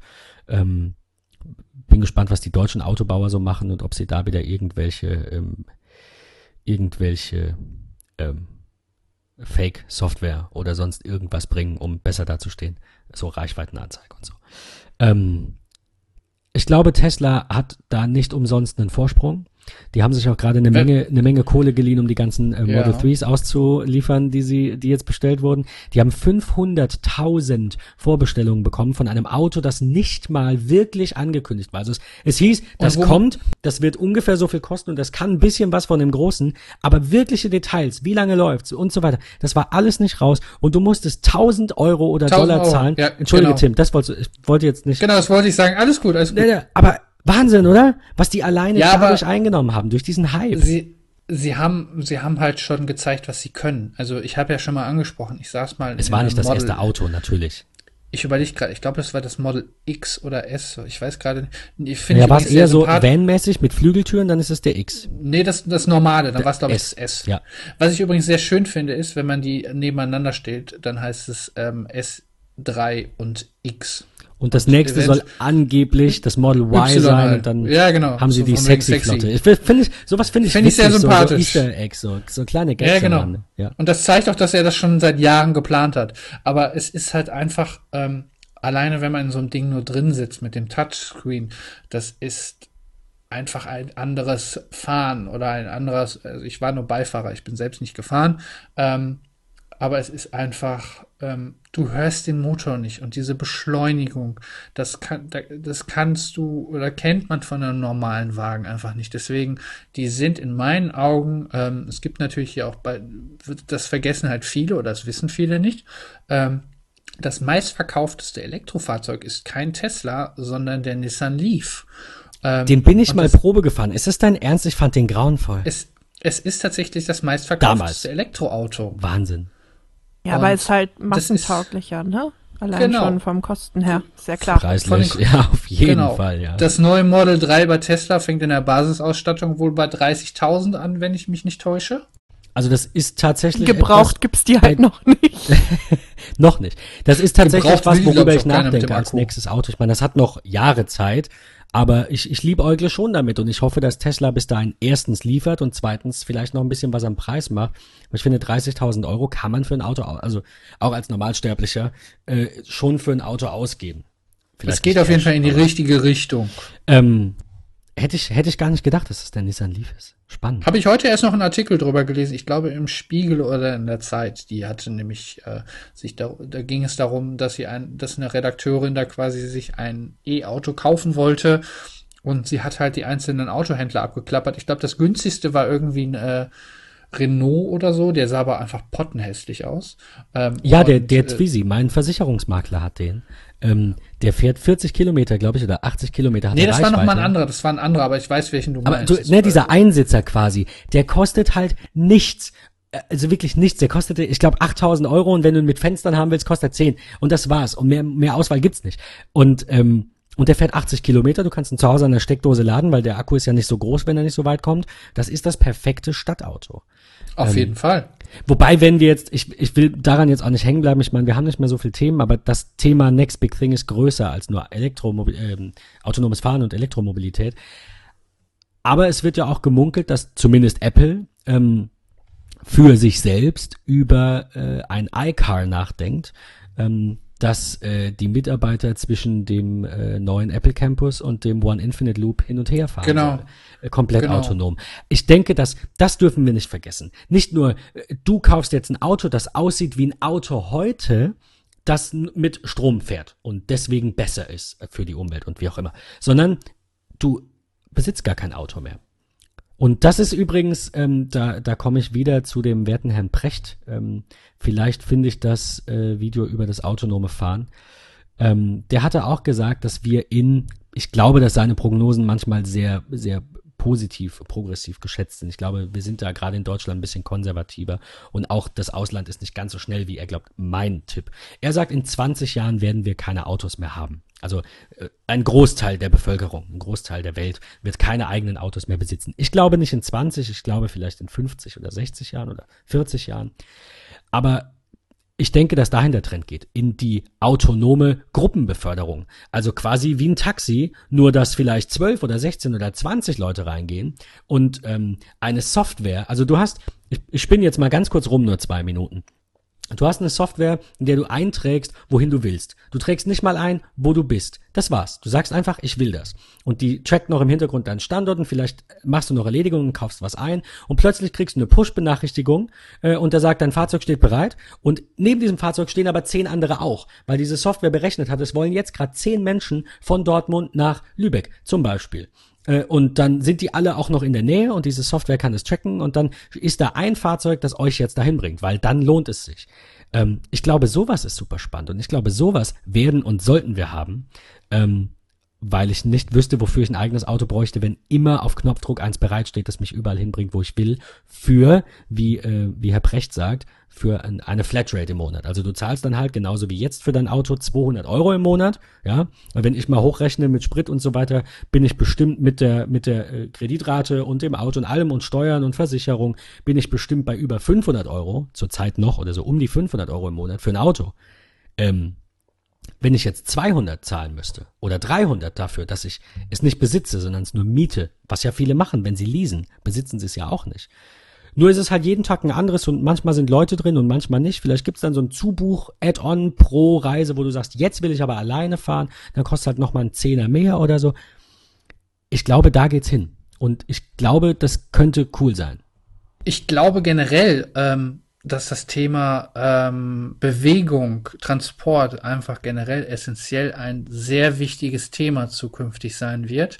Ähm, und zwar nicht nur was den Verkehr selbst angeht, sondern auch innerhalb von Gebäuden.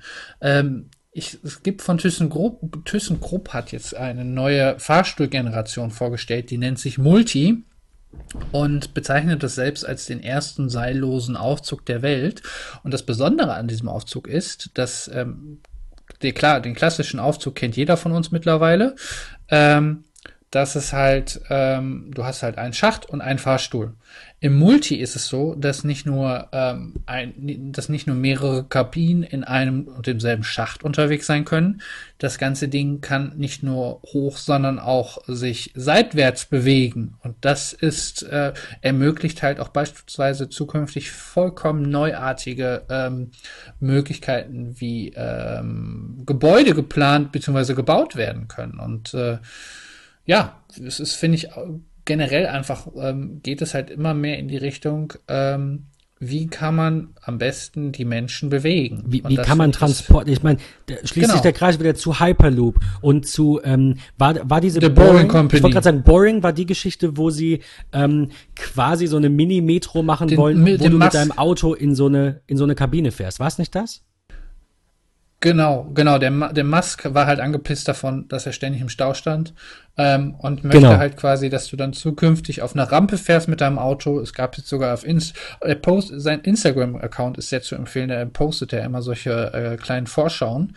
Ähm, du fährst halt quasi mit deinem Auto, ähm, in seinem Fall war es natürlich ein Tesla, ähm, auf diese Rampe drauf, fährst ähm, den Fahrstuhl runter und wirst dann halt quasi so in so ein quasi Hyperloop für Autos ähm, ja aufgesetzt und fährst dann halt durch den Tunnel und ähm, und gehst dann halt quasi diesen Stau und da können dann halt eben auch mehrere dieser Kabinen auf einer Strecke fahren. Und das ist halt glaube ich wenn es einen Big Thing auch gibt äh, was wir noch erleben werden ist es dann wie ähm, kann man Menschen bewegen? Wie kann ähm, Transport zukünftig funktionieren? Das wird glaube ich eines der größten Ich, ich denke da tatsächlich wieder an iRobot, an diese Anfangsszene, wo sie halt alle auf Straßen fahren, die aber wie Schienen wirken und äh, dann Ja. fahren sie so in dieses in dieses Parkhaus hier rein und dann fährt er so, also dieser Audi, äh, der da Ich erinnere mich. so. Vielleicht ist das gar nicht so weit entfernt. Ich meine, wir hatten ja gerade letztes Jahr, glaube ich, den Vergleich, ähm, was letztes oder vorletztes Jahr von äh, der Zurück in die Zukunft Trilogie, was die alles gebracht haben mit Hoverboards und wir haben sie, auch wenn sie noch nicht Letztes Jahr war's, glaub ich, Skateboard, ja. letztes Jahr ja äh, ich, ich bin, ich bin sehr, sehr, sehr froh, in dieser Zeit ähm, geboren zu sein. Ich hoffe sehr, sehr dass wir keinen Krieg erleben. Ich hoffe das natürlich auch für kommende Generationen, dass sowas nicht mehr passiert. Ähm, auch wenn ich damit rechne, ohne jetzt irgendwie Angst vor einem Krieg konkret jetzt zu haben, irgendwie. Ähm, die Bundeskanzlerin hat ja gerade erst in ihrem YouTube-Treffen gesagt, wir brauchen keine Angst vor dem Dritten Weltkrieg haben. Ähm, sie glaubt nicht, dass äh, Waffengewalt sinnvoll ist und sie, sie sagt, ähm, sie ruft alle, mit denen sie so verhandelt, und da sind Erdogan und, und Trump eben zu nennen, ruft sie auch dazu auf und auch ähm, Kim Jong, Kim Jong-un, ähm, Konflikte mit Worten zu lösen und für Frieden auf der Welt zu sorgen. Aber das ist Ja, alles ist ja immer eine nett, Sehr, dass Nee, das ist immer eine schöne Vorstellung. Ja. Das, da- das wollen wir alle. äh, Fast. Ja, wenn dann aber der Falsche kommt, der das nicht will, dann weiß ich auch nicht, wie es aussieht. Aber ohne jetzt den Teufel an die Sowas Wand kann sich zu leider wollen, ganz schnell ändern. Ähm, ich glaube, wir sind in einer coolen Zeit geboren. Wir haben, wir haben, wir haben, wir haben glaube ich, wirklich sehr, sehr. Glück gehabt. Und deswegen bin ich so Auf dankbar, dass wir Fall. genau in der Zeit geboren sind. Ähm, vielleicht sage ich in Fall. fünf Jahren was anderes oder in 20 oder in 40, aber ähm, ja, das ist, das ist kein, keine Diskussion für heute, weil wir, wie gesagt, wir haben alle keine Glaskugel. Ich Wollen wir zu Ich- AI kommen? gerne, ich, ich wollte gerade noch sagen, ich habe AI, zufällig auf AR. der äh, Multi-Seite hier von ThyssenKrupp noch gelesen, dass die äh, erste Installation in Berlin tatsächlich stattfinden soll. Ich bin sehr dafür, ihr zwei, dass wir uns definitiv da treffen und mit diesem Ding mal eine Runde fahren. Äh, wenn, das wird wahrscheinlich in zehn Jahren der Fall sein. Aber ähm, das, das, ich finde, das ist sehr cool. Und du sagst es, Tim, es geht nicht nur um autonomes Fahren. Es geht Das darum, Video ist halt sehr spannend. wie komme ich schnell von A nach B? Ja, sei es mit einem Aufzug im Gebäude, sei es Indoor Navigation. Das ist genau so ein Thema. Und da sind wir beim, beim Thema Augmented Reality. Ähm, die, ähm, die, ähm, diese, äh, sag es, diese Google Maps äh, Geschichte, ne, womit ja Google zuerst angefangen hat, womit du in größeren Einkaufszentren eben siehst, auf welcher Ebene ist welches Geschäft. Das brauchen wir. Ich will keine App runterladen von meiner Reihengalerie hier. Vielen Dank, ECE, dass ihr so geile Apps und Webseiten und Center baut. Aber macht es doch einfach mal offen. In Google Übersichtlich. Maps, in Apple Maps und nicht in eurer eigenen App. Äh, macht es, keine Ahnung, macht eine Google Earth Rundfahrt, macht ein 360 Grad Virtual, es ist mir egal, aber macht irgendwas, was offen ist. Und keine eigene App mit so ein bisschen, hier sind die Geschäfte. Ähm, und, und ich glaube, darum geht's in der, in der Zukunft noch viel mehr, dass wir leider auch natürlich, aber dass wir schneller Dinge erledigen, dass wir schneller von A nach B kommen. Es geht sehr viel um Effizienz und um Struktur und um diese ganze schnelllebige äh, Zeit, in der wir leben. Und ich glaube, dass ein, eine, anderthalb, zwei Generationen nach uns, also die, wenn wir 50 sind, die dann so 25, 20, 30 irgendwie so dazwischen sind, dass die das auch ganz anders wahrnehmen.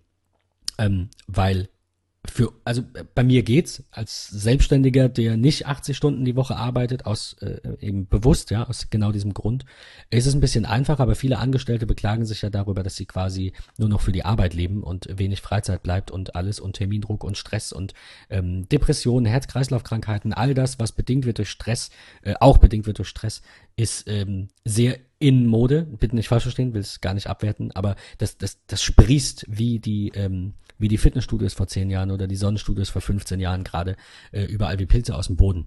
Ähm, und das ist nicht gut. Und ähm, ich denke, dass wir das nur so schlimmer leben, das ist meine Hoffnung, weil wir in einer ruhigen Zeit groß geworden sind. Ja, die ersten Jahre, also die ersten 15 Jahre meines Lebens, 20 Jahre vielleicht, hatte ich nicht so viel Stress. Das war so ein bisschen Schule, ein bisschen Spaß. Ähm, dann bist du erwachsen, plötzlich musst du Geld verdienen, dann kommt der Druck von, von oben, ne? du bist angestellt. Ich habe einfach Hoffnung, dass die nachfolgenden Generationen das nicht so als so schlimm empfinden. Auch wenn es so bleiben wird, das glaube ich. Ich glaube nicht, dass die Welt sich langsamer drehen wird. Ich hoffe, dass wir es ein bisschen anhalten, dass es nicht noch mehr wird, aber wie gesagt, ich glaube, dass wenn man damit aufwächst und von klein auf diesen Druck in Anführungszeichen gewohnt ist, dass der dann vielleicht etwas normaler wird und wenn dann noch diese, also normaler zu ertragen, ja. Und wenn dann ja, noch was diese jetzt ja aber auch nicht geil ist. Es ist aber nur deswegen nicht geil, weil du es nicht gewohnt bist. Das ist so wie Elon Musk, der fünf Minuten äh, Häppchen in seinem Tag hat. Da sagt auch, sagen auch viele und ich verstehe das. Was ein Idiot, ja, wie, wie, wie kann der das nur? Aber wenn er es gewohnt ist, ist der Druck gar kein Problem. Und deswegen habe ich Hoffnung, dass gerade diese Alltagshelfer, dieses schnell von A nach B kommen, schnell navigieren, schnell wohin kommen, nicht mehr selber fahren müssen, Ruhe haben in der Zeit, Zeit haben in der Zeit, dass das vielleicht dazu beiträgt, dass das alles ein bisschen erträglicher wird für nachfolgende Generationen. Soweit mein Plädoyer was ähm, ähm, Effizienz und Leistungsdruck und Konsumgesellschaft angeht. Aber Tim, du hast recht, wir äh, wollen uns daran jetzt auch nicht aufhalten. Wir kommen zum Thema AR. Ähm, Augmented Reality ist zumindest, das wollte ich vorhin noch sagen oder hab's glaube ich gesagt, ist für mich das nächste große Ding, was für einen Massenmarkt erreichbar sein wird. Ähm, ich denke, 3D-Drucker sind noch ein Stück zu weit entfernt, weil sie einfach noch zu teuer sind, weil sie nicht so viele verschiedene Die Qualität halt drucken. einfach nicht stimmt. Eben, du kannst, vor allem kannst du ja auch nicht Stein drucken. Also weißt du, vielleicht geht das irgendwann, wenn wir das Also es- irgendwie verflüssigen können. Aber zurzeit sind das äh, äh, Plasten. Das ist irgendein Polyurethan oder sowas. Ja. Ja, es gibt schon äh, Drucker, die können schon wirklich was machen. Ich meine sogar irgendwie ein, äh, irgendwie ein Satellit oder irgendwas wurde dafür mal gedruckt. Irgend, also schon was äh, Wichtigeres. Aber dann spielt natürlich auch einfach der Preis wieder eine Rolle mit. Das darf man natürlich nicht außer Acht lassen. Ähm, deswegen 3D-Drucker schön und gut für den Hobbybereich, aber ich glaube, bis die Ja, wirklich. Erstmal noch nicht, ja, glaube ich auch. Ja, das ist so eine Nische, glaube ich, momentan einfach noch. Beim Essen fände ich das spannend, wenn du dir da Pizza drucken kannst. Aber das, das Ja, habe ich Es schon mal gibt- gesehen. Habe ich bei, bei Galileo zufällig, ich erinnere mich daran nämlich, ich meine, es war Galileo, die gezeigt haben, dass ein chinesisches, es war irgendwo im asiatischen Raum, ein Restaurant nur Gerichte aus dem 3D-Drucker anbietet. Die haben dann fünf Gänge-Menü und die drucken dir den Scheiß. Also zum Teil, da ist dann noch so ein bisschen was drumrum und drüber und ich, ich würde es halt mal probieren, aber bis, ich meine, wir waren vorhin auch schon beim synthetischen Fleisch. Wer weiß, ob es in 20 Jahren nicht, nicht möglich ist, dass ich zu Hause auf den Knopf drücke und der, der druckt mir dann Steak, keine Ahnung. Alle sagen jetzt, du So bist doch Star Trek-like. bescheuert. So, aber vor 20 Jahren haben sie gesagt, du bist bescheuert für Smartphones, sowas wird's nie geben. Von daher, es ist doch immer diese Gratwanderung zwischen dem, ach komm, das ist alles eine Zukunftsvision und du hast einen Schaden, hinzu, warte mal, vor 40 Jahren hat man noch einen Abakus benutzt. Oder na, stimmt nicht, Re Rechenschie äh, keine Rechenschieber mehr, sondern ähm, äh, Loch, Loch, äh, Stre- hier, wie heißen die? Loch, Lochstreifen? Ja, Was Lochstreifen. Die, diese, ne? Und Magnetkarten äh, und sonst irgendwas. Ähm, Okay, äh, weg von 3D-Drucken. Ich wollte es nur erwähnen. Also das ist für mich auch ein spannendes Thema. Wir können Nieren drucken, wir können Essen drucken. Ähm, aber bis das salonfähig ist, dauert es, glaube ich, noch lang. Was als nächstes kommt, äh, Tim sagt es, Augmented Reality. Also quasi die virtuelle Ebene über der echten Ebene. Ich finde das auch persönlich sehr, sehr cool, weil Virtual Reality ist doof. Du siehst nicht mehr, was um dich herum passiert. Es gibt auch noch Mixed Reality. Also, äh, entschuldige, entschuldige. Äh, ja, Alles gut. Nein, äh, selbstverständlich muss man unterscheiden, aber für mich ist das, ähm, gehört zu Augmented Reality schon ein Großteil Reality dazu. Also es kann natürlich auch sehr viele Layer geben, die dann sehr viel verdecken, aber ähm, das, also für mich ist Augmented Reality das, was wir in einigen Demos gesehen haben, die wir jetzt euch gerne verlinken. Ähm, das eine war ähm, Das DRL-Paket, was man vorher genau, das habe ich gerade, den Link habe ich gerade gesucht. Die äh, die Demo-App, die Paketgröße und Porto äh, eben anzeigen kann. Ich denke, äh, ich, ich, ich weiß gar nicht. Ähm, ich glaube, da wird so viel kommen, was wir uns jetzt noch gar nicht so wirklich äh, spontan äh, ausdenken können, so, wo wir auch überlegen müssen, sagen müssen, wo, für welche Einsatzzwecke, Tim, frage ich jetzt einfach mal, für welche Einsatzzwecke findest du Augmented Reality und das, was man so sieht, jetzt schon mit iOS 11 äh, am spannendsten? Was könntest du dir so vorstellen? Was wird dir den Alltag erleichtern? die beiden spannendsten Projekte, die ich bisher gesehen habe, waren tatsächlich neben diesen Paketen. Ähm, vielleicht für die, die es nicht wissen, ähm, kann ich das ja mal ganz kurz erläutern. Ähm, da gab es, war der Fall, dass du, äh, dass man quasi mit seinem iPhone auf seinen Tisch ähm, einfach die Kamera auf hatte und ähm, ich glaube, in dem Beispiel ging es um Kopfhörer, die die da als Beispiel hatten. Und äh, man hat quasi diese Kopfhörer da liegen gehabt und diese App hat einem dann quasi passend den dazu oder passenden DHL-Karton gezeigt. Ähm, direkt mit, wie Ben schon sagte, dem äh, Kosten sowohl für den Karton als auch fürs Porto. Und dann haben die einfach mal testweise daneben ähm, den Karton gelegt und das deckte sich eins zu eins. Das fand ich schon sehr beeindruckend. Und es ist generell, also ich fand es sehr generell schon sehr beeindruckend, mit was für einer Qualität die Apps jetzt schon zur Beta-Phase generell verfügbar sind. Ähm, ich weiß nicht, ob ihr es gesehen habt, es gab da auch ein lustiges Video auf ähm, Twitter, wo einer dann im Raum rumging und auf einmal lauter Windows-Fehlermeldungen aufplöppt. ähm, aber das, das war sehr amüsant, weil dann wirklich wie so eine Spirale Windows-Fehlermeldungsfenster aufplöppten. Das äh, war ganz lustig. Ähm, und ansonsten, wo ich es mir auch noch sehr spannend vorstellen kann, ist Navigation, wo wir wieder zum Transportmittel kommen. Ähm, beispielsweise man kennt es jetzt schon, Google Maps vibriert in der Hose, wenn man es wenn man es halt äh, laufen hat. Irgendwie entsprechend, ob das so nach rechts oder nach links gehen sollst. Google Maps Und macht das auch? Ich meine ja. Okay, ich, ich kenne das ja, von, es macht, es macht von es, Apple es macht es, es macht, aber es macht cool, es. sehr cool. Ähm, ich, was ich mir da noch vorstellen kann, das gab es auch schon als Demo, ähm, dass man dann halt quasi die ähm, mit der Kamera das sieht, was man halt auch in echt sieht und dann auf einmal lauter Pfeile oder große Pfeile äh, einem die Richtung zeigen, genau, wo ja. man hin abbiegen muss. Das war eine weitere Demo, die fand ich sehr spannend. Ähm, Davon ja. haben wir schon vor, ich weiß es nicht, vier oder fünf Jahren, als die ersten Screenshots oder diese ersten Mockups kamen von wegen Apple Augmented Reality, der nächste Scheiß, ähm, äh, hat man da schon so ähm, ähm, eine Mauer gesehen und an dieser Mauer war dann eben quasi dieses virtuelle Schild, das dir sagt, geh da lang. Ja. Oder du, du hältst die Kam du stehst oben und Genau. hast Häuserdächer und siehst halt, da ist das und da ist eine Bäckerei und da ist ein Restaurant. Ähm, Was war dein Favorit? Ich habe es mir gerade erst angeguckt, muss ich zugeben. Ähm, So. aber, aber mein Favorit ist tatsächlich der zweite Link, den wir haben, nämlich die äh, Demo mit Unity 3D, ähm, wo ein, äh, ein, also Shot on iPhone natürlich auch, ne, AR-Kit in Zusammenarbeit mit Unity, ähm, wo ein, wie soll ich sagen, ein, ein, ein Hybrid, so ein Cyborg irgendwie, es sieht nicht aus wie ein Mensch, mit einer Waffe, aber halt virtuell, ja, äh, in, in, in, auf der Welt läuft. Also auf der, der läuft da. Ähm, und es geht halt darum, dass man ähm, das für die Filmindustrie verwenden könnte. Also du hast nicht mehr so viel CGI im Nachhinein und die Schauspieler können jetzt mal ein bisschen gesponnen in zehn Jahren mit entsprechenden Augmented Reality Kontaktlinsen das ja auch live sehen. Wisst ihr, wie ich meine? Das eröffnet ja ganz neue Emotionen für den Schauspieler beim Dreh. Weil sonst hast du eine Puppe, einen Stuntman, so einen Typ mit einem Ganzkörperkondom mit ein paar Lämpchen dran, wie man das halt heute macht mit dem Face-Tracking und sonst irgendwas. ja, ja, und dann hast du halt deine Brille auf, sei es jetzt von Apple oder von sonst wem oder Kontaktlinsen, daran wird ja auch schon seit Jahren geforscht, die dir eben über dieser Ebene noch dieses CGI-generierte Ding anzeigen, während du die Rolle spielst. Ich will, eigentlich will ich gar nicht wissen, was da alles kommt, weil dann die Spannung weg wäre. Ich glaube, wir erleben mit Augmented Reality gerade äh, noch extrem viel.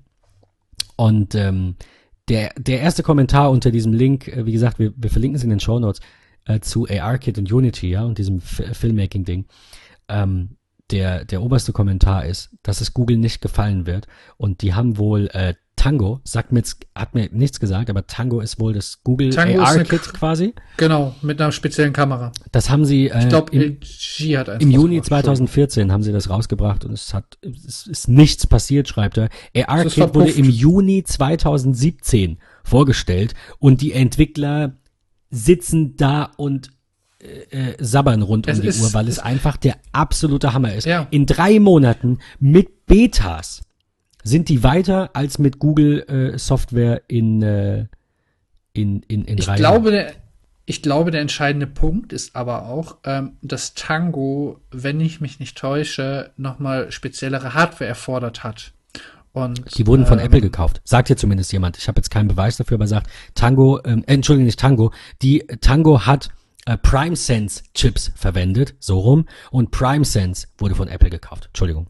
Ähm, vielleicht auch noch spannend. ja schon im iPhone 7 drin sein, theoretisch. aber es, Weil mit iPhone 7 funktioniert der ganze Bums hier schon. ich bin, ich bin so gespannt, ähm, was das iPhone 8 vom iPhone 7 in äh, Hinblick auf Face äh, ID, ne, diese 3D-Kamera Infrarot, was da so alles kommt. Weil das, was wir jetzt sehen und das, was wir auf Twitter sehen unter dem Hashtag Made with AR Kit und das, was wir überall in den ganzen Blogs sehen, dass da alles so cool ist, ähm, das ist alles iPhone 7. Das ist alles alte Hardware in Anführungszeichen. Das ist das, was wir jetzt haben. Äh, die Frage ist, was kommt da noch? Welche Kameratechnologien? Ich habe gerade noch einen Artikel gesehen, den werde ich aber bestimmt nicht mehr finden, glaube ich. Da ging es darum, dass zukünftige Kameras vielleicht die, den Blickwinkel verschieben können, indem sie dann mit, mit, mit irgendeiner AI berechnen, wie da das, der Rest drumherum aussieht. Was weiß ich. Also, ich weiß nicht, ich bin, ich, das ist echt ein Thema, da, da kriege ich leuchtende Augen. Das ist, ist super spannend und ich, ich würde mir wünschen, ich hätte eine Glaskugel und könnte mal gucken, wie es in zehn Jahren so ist. Es reicht schon ein Jahr. Also ich denke mal, selbst in einem Jahr werden wir schon echt einen großen qualitativen Sprung haben, was so die ganzen äh, Apps selbst angeht. Ähm, und ähm, ich hatte ja auch vorhin schon einmal Mixed, Re Mixed Reality angeworfen. Man darf auch in diesem Sinne oder in diesem Fall Microsoft nicht außen vor lassen, die ja auch ihre HoloLens-Brille haben, ähm, was dann halt zum Beispiel sehr spannend oder sehr cool aussah, ähm, wo sie Minecraft auf einen Tisch gespielt haben. Oder ähm, um noch wieder auf Apple, zurückzukommen, ähm, IKEA, ähm, alleine was so Möbeleinrichtungen angeht, du kannst dir demnächst dann einfach deine Couch irgendwie schon in dein Zimmer stellen. Ähm, also da gibt es grenzenlose viele Möglichkeiten, die man zukünftig nutzen kann. Ich wollte ganz kurz da mal ein bisschen ausschweifen. Und zwar ähm, hatte ich früher ein Nokia. Verdammt, ich weiß die Nummer nicht mehr. Ähm, dieses, 3310, Standardding? 3210, wie hieß das denn? So irgendwie. Nein. 5110 gibt es auch noch. Schade. ähm, die hätte ich gewusst. Ähm, ich hatte, das war so etwas größer und es hatte unten eine runde Tastatur. ja. Nein? Nee, nee, gar keine Es, Ahnung. also es war ein bisschen, ein bisschen länglicher, unten rund und die Tastatur war auch rund. Auf jeden Fall ähm, war das das geilste Handy, was ich hatte, also abgesehen vom Smartphone jetzt, weil man da halt auch äh, so ja zusätzliche Programme runterladen konnte und das dann äh, die dann darauf installieren. Und ähm, da gab es auch ein Spiel ähm, mit A, ähm, mit ähm, Augmented Reality tatsächlich. Also da war das nämlich so, dass man ähm, die Kamera angemacht hat und ähm, dann kamen so, ja, das waren so virenähnliche äh, Sachen, die dann quasi in dem, in dem richtigen Umfeld, in dem man sich bewegt hatte, auf einen zukamen, also auf dem Bildschirm auf einen zukamen und man musste die immer abschießen. Klingt so ein bisschen wie Space and Wilders in echt. Ich, so ganz langsam auch dieses mit dem runden Telefon, so ein bisschen klingelt, aber ga- nur ein bisschen, aber ja. Und das war so cool. Also, weil du musstest dich dann auch so hin und her drehen und es kamen dann halt immer neue und die kamen halt von allen Seiten und du musstest dich dann immer hin und her drehen und der hat dann halt quasi Klingt die, wirklich wie Space and die. Kamera als Hintergrund genommen. Das war so cool. Und das war schon, das war schon 2002, 2003 irgendwann. Muss das gewesen sein? Also, das war mega. Das war echt mega. Muss da ich sieht man, nur gerade da sieht man wie, wie lange es teilweise braucht von dieser ersten Ja. Idee. Das war ja auch oft so, auch Apple mit dem äh, Newton damals. Haben sie ja ein Tablet gebracht, war scheiße. Apple hat damals ein iPod Hi-Fi gebracht, hat kein Mensch gekauft. Ich glaube, der HomePod geht weg wie warme Semmeln. Ähm, auch trotz des höheren Preises glaube ich, dass der eine gute Verbreitung findet. Äh, und äh, vielleicht gibt's dann auch noch einen kleineren mit ein bisschen weniger Bums, ne? so an Audioqualität für ein bisschen weniger irgendwann. Äh, aber Apple hat ja auch schon teilweise probiert und, und hatte, ähm, hatte nicht so viel äh, Erfolg damit. Ähm, und ich bin, äh, ich bin wie gesagt echt gespannt, was wir äh, jetzt bald, es ist ja jetzt schon Ende August, ähm, was wir bald bei der ähm, bei der Keynote zu sehen bekommen, was das neue iPhone angeht und gerade in Hinblick auf Augmented Reality, ähm, was was da eben noch so noch so passiert.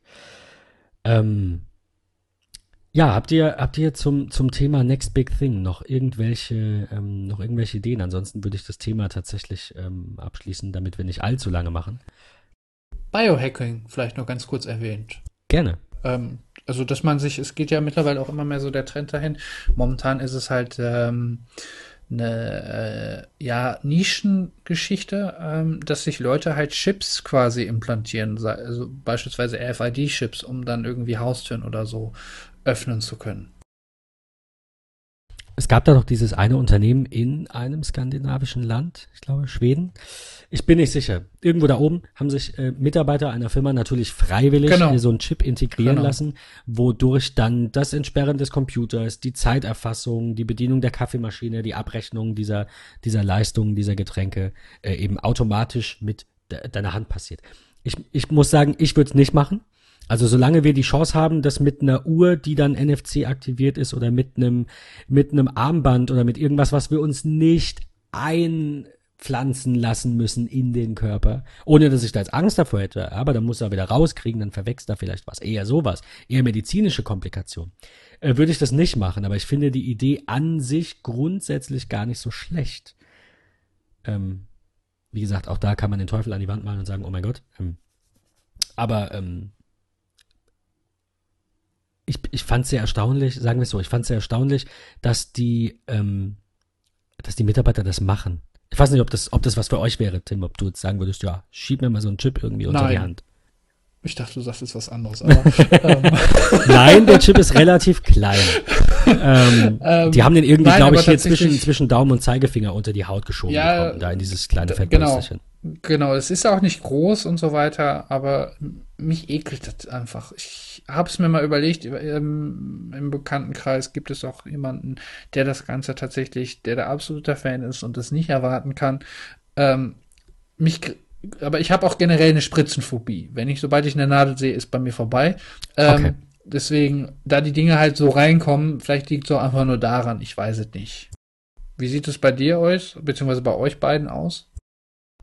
Also Annika? für mich wäre das auch nichts, aber auch genau aus dem Grund. Also ich würde mir auch keine weiteren Piercings machen oder Tattoos oder so, weil ich einfach äh, Schiss hätte vor, vor Nadel und sowas alles. Ich, und auch. Tattoo kommt noch. Also weiß ich, nee, ich, selbst wenn ich es nicht hätte, würde ich es, glaube ich, nicht machen. Also ja, es ist bequem, aber irgendwie hätte ich einfach ein komisches Gefühl dabei. Ich kann es gar nicht so richtig beschreiben, aber nee. Es, ja, es ist echt schwer in Worte zu fassen. Ich muss sagen, ich habe glücklicherweise dank meinem Zahnarzt, falls er das wird er eh nicht hören, aber vielen Dank, habe ich keine Spritzenphobie mehr. Äh, der musste mir damals, kleiner Kiefer, man musste mir damals tatsächlich äh, bleibende Zähne ziehen. Und zwar alle vier auf jeder Seite. Nein, Tim, Tim winkt ab. Ich gehe nicht zu sehr ins Detail. Auf jeden Fall waren viele Spritzen notwendig für so eine Operation. Es ist halt so. Und Sag seitdem das Wort doch nochmal. Ich spritze. Und seitdem, ich schwöre euch, habe ich keine Angst vor Spritzen mehr. Impfen kein Thema. Blut abnehmen kein Thema. Könntest mir auch so ein Ding unter die Haut schieben. Ich habe mich tätowieren lassen. Ich war schon gepierst. Ich habe alles mitgemacht. Ich würde es wieder machen. Ist mir egal.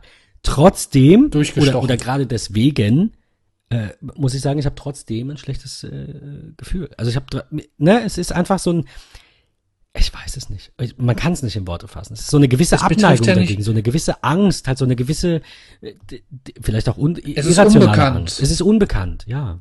Und aber es betrifft ja nicht nur solche Chips, es gibt ja, geht ja auch nein, noch weiter, nein, dass sich da Leute, da, also es betrifft ja nicht nur diese Chips, sondern es gibt ja auch noch die Möglichkeiten, du hast es vorhin schon mal angesprochen, Kontaktlinsen, ähm, das wäre ja noch harmlos.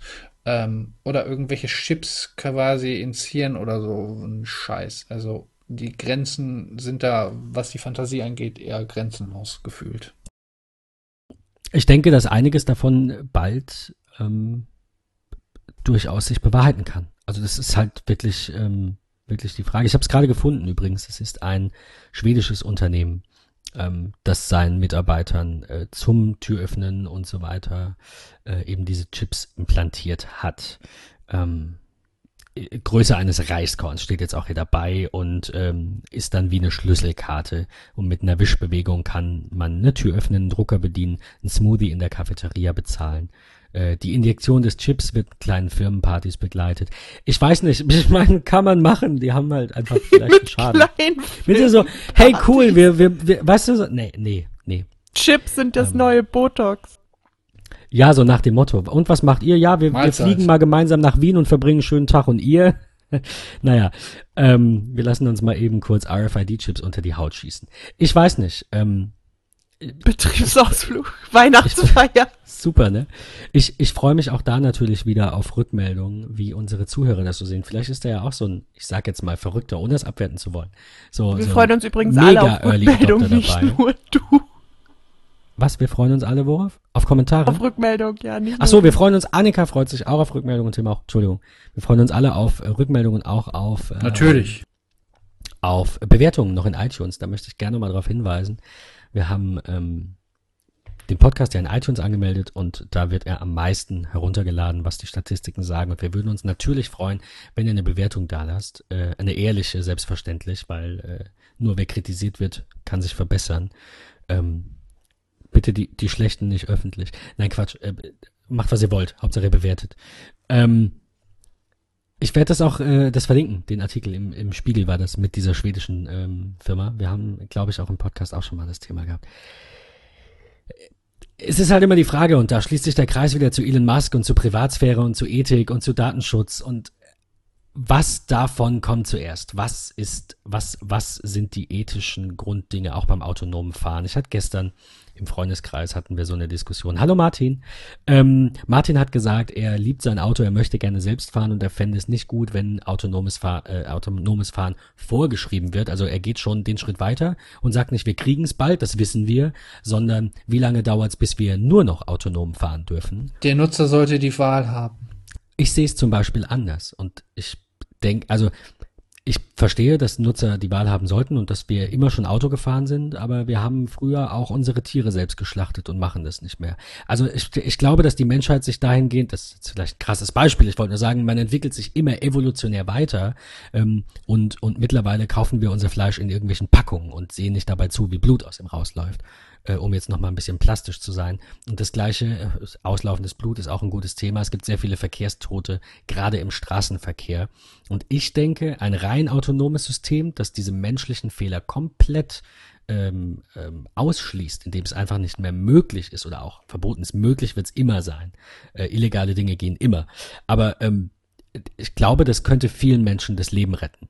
Ähm, wir haben auch schon gesehen, dass, äh, dass äh, angeblich ja ein Tesla jemanden überfahren hat und nachher hat sich rausgestellt, dass es eben nicht das autonome System war, sondern dass der Fahrer selbst eingegriffen hat und alle, alle Dinge ignoriert hat. Also wenn selbst jetzt schon der Tesla so weit ist, dass er sagt, du Mensch, willst da abbiegen, mach's lieber nicht. Und der Mensch macht es. Wie weit sind wir dann in 20 Jahren? Das ist so ein bisschen zum Abschluss dieses Themas von mir so der Gedankengang. Ähm, und wie, wie gesagt, ich bin äh, zum einen Teil, ich fahre auch sehr gerne. Ich glaube aber, dass das in 20 Jahren nicht relevant ist und dass die, die daran klammern und sagen, ich will aber selbst fahren, ähm, Pech haben werden. Und ich glaube, dass es richtig ist. Aber ich musste mir das noch am Rande auch schon Kommentare anhören, wie ich in Automatik fahren kann, weil man hat dann gar kein Gefühl mehr, dass man überhaupt noch fährt. Und ich sage, dann tu mir einen Gefallen, ich gebe dir meine Automatik, fährst du mal eine Weile, machst mal kurz die Augen zu für eine Minute, dann gucken wir mal, ob du wirklich noch selber fährst. Ähm, das sind auch immer so, so äh, Witzargumente, also ne, so finde ich total witzlose, bescheuerte Argumente. Ähm, ich weiß nicht. Ähm, ja, ich, ich enthalte mich äh, jeglichen Kommentaren. Ich möchte jetzt auch niemanden über äh, irgendwie über den Kamm scheren oder das schlecht reden, aber ähm, ich glaube, es gibt Dinge, die unausweichlich sind. Ich glaube, autonomes Fahren gehört dazu. Meiner Meinung nach ist es aus vielen Gründen richtig, auch wenn einige davon Nachteile haben. Ich fahre selbst auch sehr gerne. Aber wenn auch nur ein Verkehrstoter weniger stirbt, würde ich nicht mehr fahren. Also wenn, wenn man mir sagen würde, es stirbt einer weniger, du hast ab jetzt ein autonomes Fahrzeug, du darfst, du als Person, ich, du darfst nie wieder fahren, wenn einer weniger stirbt. Ich würde sofort machen, weil so, so wertvoll ist es nicht. Und auf der anderen Seite, äh, in der Zeit, in der wir in unserem autonomen Auto sitzen und nichts machen müssen, gar nichts machen müssen oder dürfen irgendwann, können wir lesen, surfen, Bilder verschicken, Snapchat und Instagram nutzen, die Zeitung lesen, digital natürlich. Ähm, das darf man nicht vergessen. Ich finde, das ist, äh, ist ein schönes Schlusswort. Ich möchte an dieser Stelle jetzt äh, das für mich das Thema äh, autonomes Fahren dann auch ähm, hinter uns lassen. Ich weiß nicht, was sagt ihr ähm, ähm, zeitlich zu ähm, zu weiteren Themen oder Picks? Was was was kriegen wir noch unter? Von mir aus gerne können wir noch die Picks machen. Gut. Ähm, Annika, hattest du für diese Woche was? Ähm, äh, theoretisch schon, aber ich würde es, glaube ich, gerne schieben und ein bisschen näher drauf eingehen äh, beim Okay. nächsten Mal. Tim. Ja, kann ich gerne machen. Ja, nee, nee ich, ich frage nur, weil wenn du jetzt auch Nein sagst, dann würde ich mich enthalten, so als einziger. Nein, nein, ich, ich hätte tatsächlich einen Pick. Ähm, und zwar bin ich Okay. da jetzt, äh, ist ein wenig ero, er- eroterischer oder wie auch immer man das ausspricht. Entweder- Esoterisch? Entweder esoterisch oder erotisch. Du musst dich Iso- schon entscheiden. Ich meine, Tantra ist dann doch beides wieder in einem. Nein, esoterischer. Esoterisch. Danke.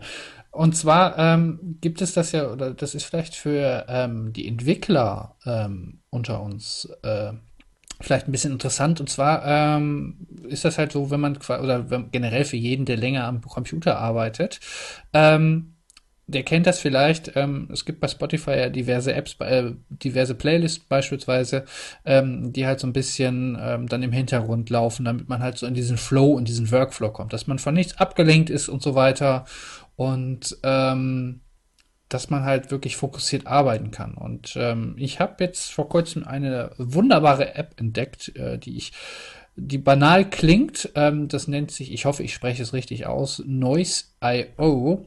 Ähm, gibt es sowohl als Webseite, als iPhone-App, als auch als Mac-App. Ist auch regelmäßig kostenlos. Momentan kostet sie, glaube ich, 4 Euro oder 5 Dollar, so um den Dreh rum.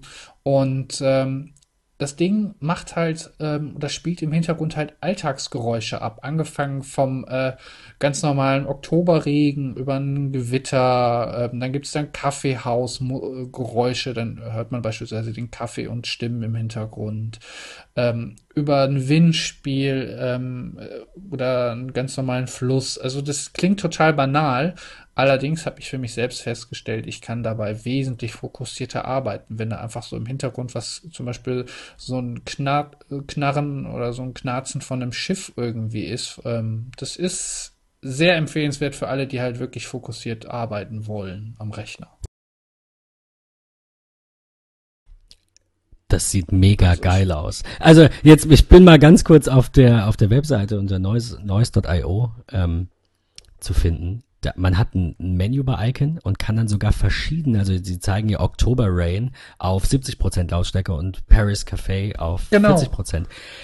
Äh, äh, ähm, äh, ich muss es haben. Hat es, hat es, äh, also ernsthaft, ich muss es testen, weil ich bin jemand, ähm, ich, ich arbeite in Gesellschaft lieber. Also quasi, weißt du, wenn ich, wenn- da noch jemand ist, bist du angespornt, was zu tun, damit es wenigstens so aussieht, als würdest du was tun. So, also Selbstbetrug so ein bisschen, ja. Wenn man dann alleine arbeitet, finde ich, ist das immer sehr schwer, sich zu fokussieren. Und dadurch, dass dem, wie gesagt, im Unterbewusstsein, ohne da jetzt jemanden, äh, jemandem sagen zu wollen, wenn du das nicht hinkriegst, ist das doof. Ich krieg das selber nicht hin, weil mein Unterbewusstsein das steuert. Ne, Klar kann man sich darauf konzentrieren und das versuchen, aber wenn man das so simpel mit so einer App mit zwei Klicks hinkriegt, dass das Unterbewusstsein dir vorgaukelt, hey, du musst jetzt was tun, weil da sind Menschen. Wie, wie, wie cool ist das denn?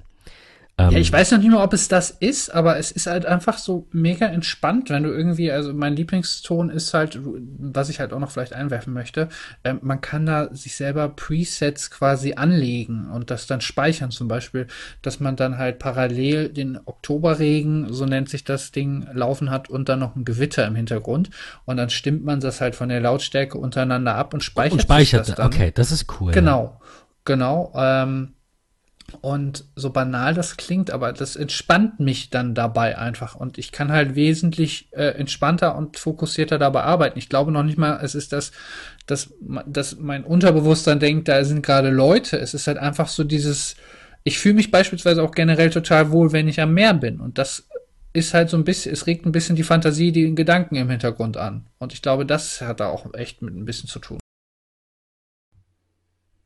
Stimmt. Also ich habe jetzt, ich habe jetzt nur mal, nur mal so für mich überlegt, um eine mögliche Erklärung zu finden. Letztendlich ist es egal, Hauptsache es funktioniert, aber ich denke, dass das einfach das Unterbewusstsein, dass Genau. da auch Es eine Rolle muss spielt. nicht bei jedem einfach dieser, dieser Ge Gewöhnungseffekt. Ist es leise, bist du zu Hause. Das heißt, du schläfst oder du machst halt nichts oder du machst was Unwichtiges. Es ist nie leise, wenn du was Wichtiges machst.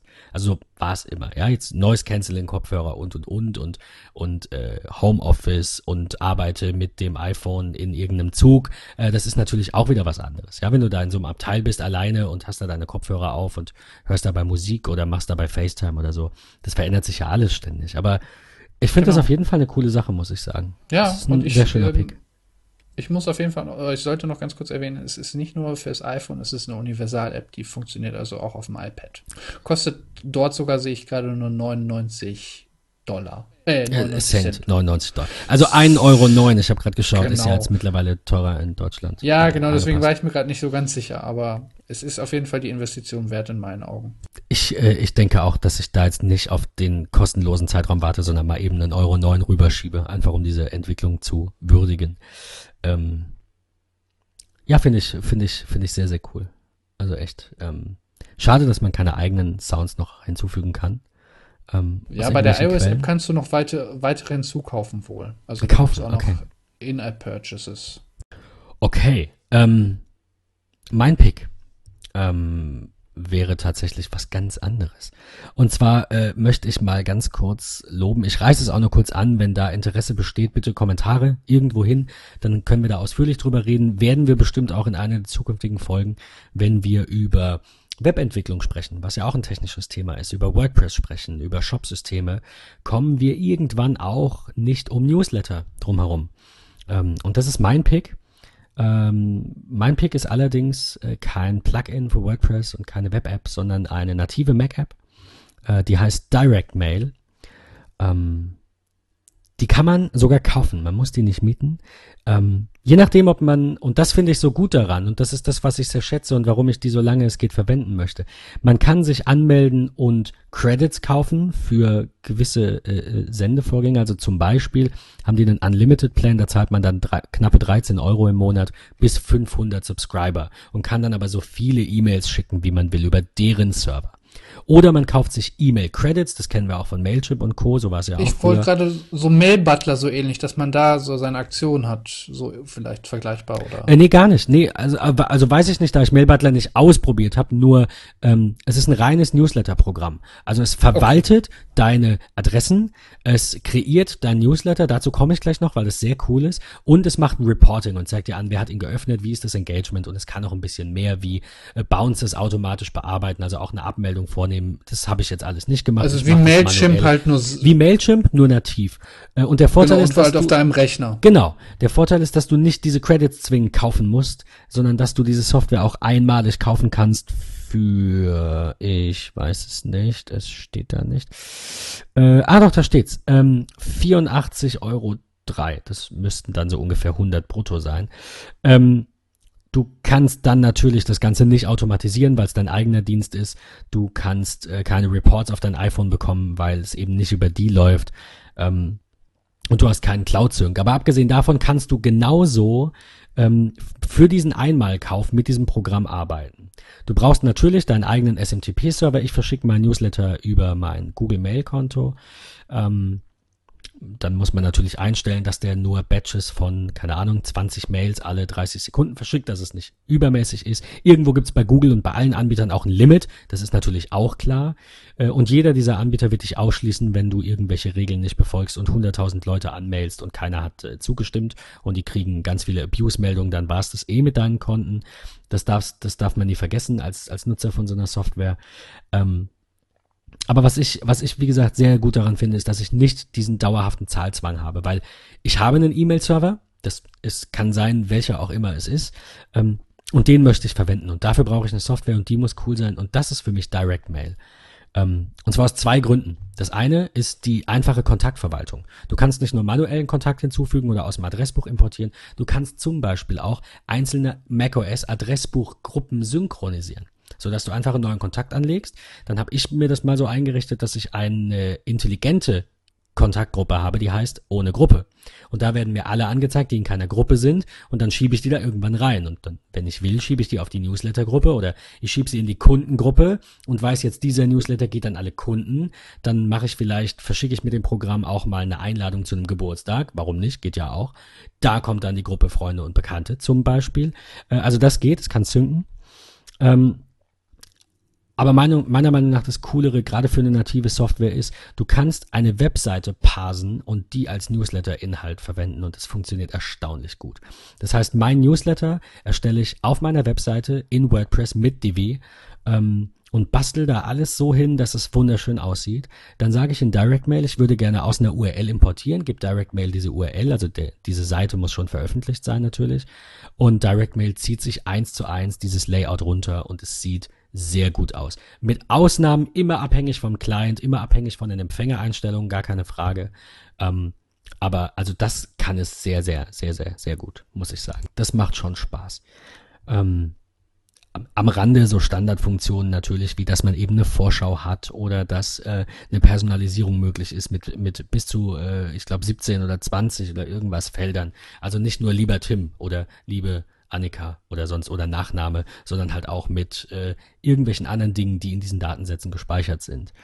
Ähm, die, wie gesagt, auch mit dem Mac-Adressbuch synchronisieren und somit auch über äh, V-Cards ähm, importiert werden könnten. Ja, also du machst, schreibst dir ein Skript für einen Adressbuchabgleich ähm, und hast da vielleicht die offenen Posten noch drin oder das Wetter äh, aktuell an dem Ort. Und du sagst dann, ähm, oder dein aktuelles Wetter, sonnige Grüße oder sonst was, muss das alles nicht mehr schreiben, das macht das Programm automatisch äh, anhand dieser Kontaktsynchronisation. Finde ich, finde ich spannend, finde ich schön. Und ich mag Kaufsoftware. Ähm, ja, die sind, haben, wie gesagt, einen relativ einfachen Editor, das noch so, so zum Abschluss, ähm, haben eine gute Integration äh, in, in verschiedene ähm, Drittanbieterdienste, also zum Beispiel ähm, äh, Zapier. Zapier-Integration haben sie und somit kommst du dann natürlich davon zu Slack, Salesforce, Shopify und so weiter und kannst da halt deine Listen von Zapier quasi pflegen lassen. Natürlich wahrscheinlich nur mit dem, mit dem Cloud-Plan und nicht mit dem Einmalkauf. Ich, ich finde es ich find's eine super Sache. Du siehst, äh, wann wurde, äh, wie oft wurde der Newsletter geöffnet, wie oft wurde was geklickt, ist natürlich immer so ein bisschen datenschutzrechtlich, ne? Muss man immer schauen, in welches Land äh, aktiviert man, in welchem Land aktiviert man welche Dinge. Äh, Bounce-Tracking, äh, Live-Updates von diesen gesendeten E-Mails. Also ich kann jedem dazu raten, der äh, beruflich Newsletter verschicken muss und eben keine Lust auf Mailchimp und Co. Co hat, gerade was Datenschutz angeht. Mh, schaut euch mal Direct Mail an und äh, gebt ihm eine Chance. Ähm, da hätte ich mal eine Frage. Ähm, gibt es denn da auch irgendwie eine Möglichkeit zu sagen, dass man irgendwie ein Login-Feld oder ein Anmeldefeld irgendwie auf einer Website hinterlegen kann? Weil ich habe zum Beispiel bei Mailchimp die Möglichkeit zu sagen, ähm, dass ich da so ein, mir ein Skript generieren kann, beispielsweise ein JavaScript oder HTML-Schnipsel und den füge ich dann auf meine Seite ein und dann habe ich es ja automatisch in der Datenbank. Ähm, wie läuft das denn damit dann ab? Ähm, das ich, da ich es nicht getestet habe, äh, rate ich halb. Das wird natürlich gehen mit äh, der mit der Cloud-Version. Ich versuche es gerade nebenbei zu finden, aber mit der Kaufversion natürlich auch nicht, weil logischerweise, wie du sagst, es wird dieses dieser äh, JavaScript wahrscheinlich Code eingebunden. Ähm, es muss sich ja irgendwie abgleichen genau. mit deiner lokalen Datenbank. Das wird es nur können, wenn du diesen Cloud-Plan von denen hast, ohne es jetzt äh, ohne es jetzt okay. ähm, verwendet zu haben. Ich versuche gerade im im Pricing äh, nochmal das Ganze flott rauszufinden, ob es da steht. Ähm, Customize E-Mail Sign-up Forms, genau, und das steht in. Doch, das steht bei der Kaufversion auch dabei. Also es muss gehen. Ich habe es aber tatsächlich noch nicht getestet. Ich habe das bisher alles manuell gepflegt. Vielleicht läuft es dann irgendwie per FTP oder so. Ich schätze, ich schätze, dass es irgendwie sowas ist. Oder dass die sagen, dass dieses, du kannst auch deine Projekte auch in dieser Kaufversion in die Cloud schieben. Also so ist es nicht. Von daher werden sie wahrscheinlich okay. sagen, sie reservieren sich so in der Kalkulation einen kleinen Teil Serverkapazität und Rechenleistung für die Kauf. Das muss ja nur eine CSV, das muss ja nur, genau, es muss ja nur eine kleine Datenbank sein oder so, wo dann die Sachen drin stehen. Eben, da, da passiert ja nicht viel. Also von daher, ähm, das, äh, das ist eine sehr coole Sache. Das wäre mein Pick für diese Woche, meine Empfehlung. Direct Mail 5 ist gerade in, äh, Bet im Beta-Test, gerade in der Mache. Und ähm, ich habe die Beta-Version glücklicherweise bekommen ähm, und kann sagen, es sieht schöner aus, es wird mehr können, es wird besser, ein bisschen besser aufgebaut sein. Ist aber eher eine Weiterentwicklung als jetzt was komplett Neues, was ja auch gut ist, weil es kein schlechtes Programm ist. Ähm, und ich musste den Support schon bemühen und kann den auch loben. Und zwar war es so, dass mein äh, Newsletter-Projekt, so Projektdateien, auf ähm, in meinem Dokumente-Ordner gespeichert war, der mit iCloud synkt. Und dann hat das Projekt zerschossen. Dann habe ich den hingemailt und hatte drei, vier Tage später die bearbeitete Datei ähm, und habe äh, das noch als allerletzte, als allerletzten Tipp von mir in dieser Folge.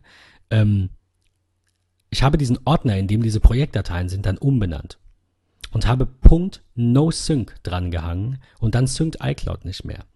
Äh, ich fand das spannend. Ich habe Tims Augen werden groß. Direkt überall No Sync dranhängen. Ich äh, notiere mir das gerade mal. Ich muss es noch raussuchen. Das war ein Beitrag bei Reddit Ähm, oder, nee, stimmt nicht, bei Stack Exchange, äh, glaube ich. Ähm, ich suche den raus und verlinke euch den. Da, da, ja, da bitte ich drum. Da, da wurden die Dinge genannt, die iCloud nicht synkt. Es gibt zwar keine Ignore-List, die man öffentlich einsehen kann, aber das war wohl aufgrund von Tests oder aus irgendwelchen Artikeln zusammengesucht oder so eine kurze Liste eines dieser Nutzer und der hat gesagt, wenn da drin steht OneDrive, wenn da drin steht Dropbox, wenn da drin steht in dem Dateinamen das und das und sehr gut beschrieben. Also genaue Schreibweise, Groß-Kleinschreibung egal, der war sehr detailliert und da stand unter anderem dabei dot no sync. Und ich so, naja, dann ändere ich diesen Ordner Newsletter halt in newsletter.nosync. Äh, und siehe da, es kam das Wolkensymbol mit dem Strich durch. Also, falls ihr Ordner habt in eurer iCloud, in eurem iCloud Documents, ach so, was noch ausgenommen wird am Rande, dot Photo Library, weil die ja wieder ein eigenes synchronisiert wird, also solche Dinge. Wenn ihr wollt, dass Ordner nicht synchronisiert werden, hängt ein Punkt NoSync dran oder nennt sie OneDrive, äh, funktioniert auch. Ähm, Aber wieso sollte man die denn da drin haben, wenn man sie nicht sinken will? Weil der iCloud Sync Dokumente und Schreibtisch als Ganzes synkt und nicht mehr Einstellmöglichkeiten hat. Leider, aber es ist eben so. Ah. Und wenn ich jetzt halt in meinem Dokumente-Ordner habe ich halt dann meinen Business-Ordner, da sind halt Business-Sachen drin. Und wenn dann darin ein Ordner ist, Annikas Kram, ja, wenn wir irgendwas zusammen, irgendeine Webseite oder so zum Beispiel machen.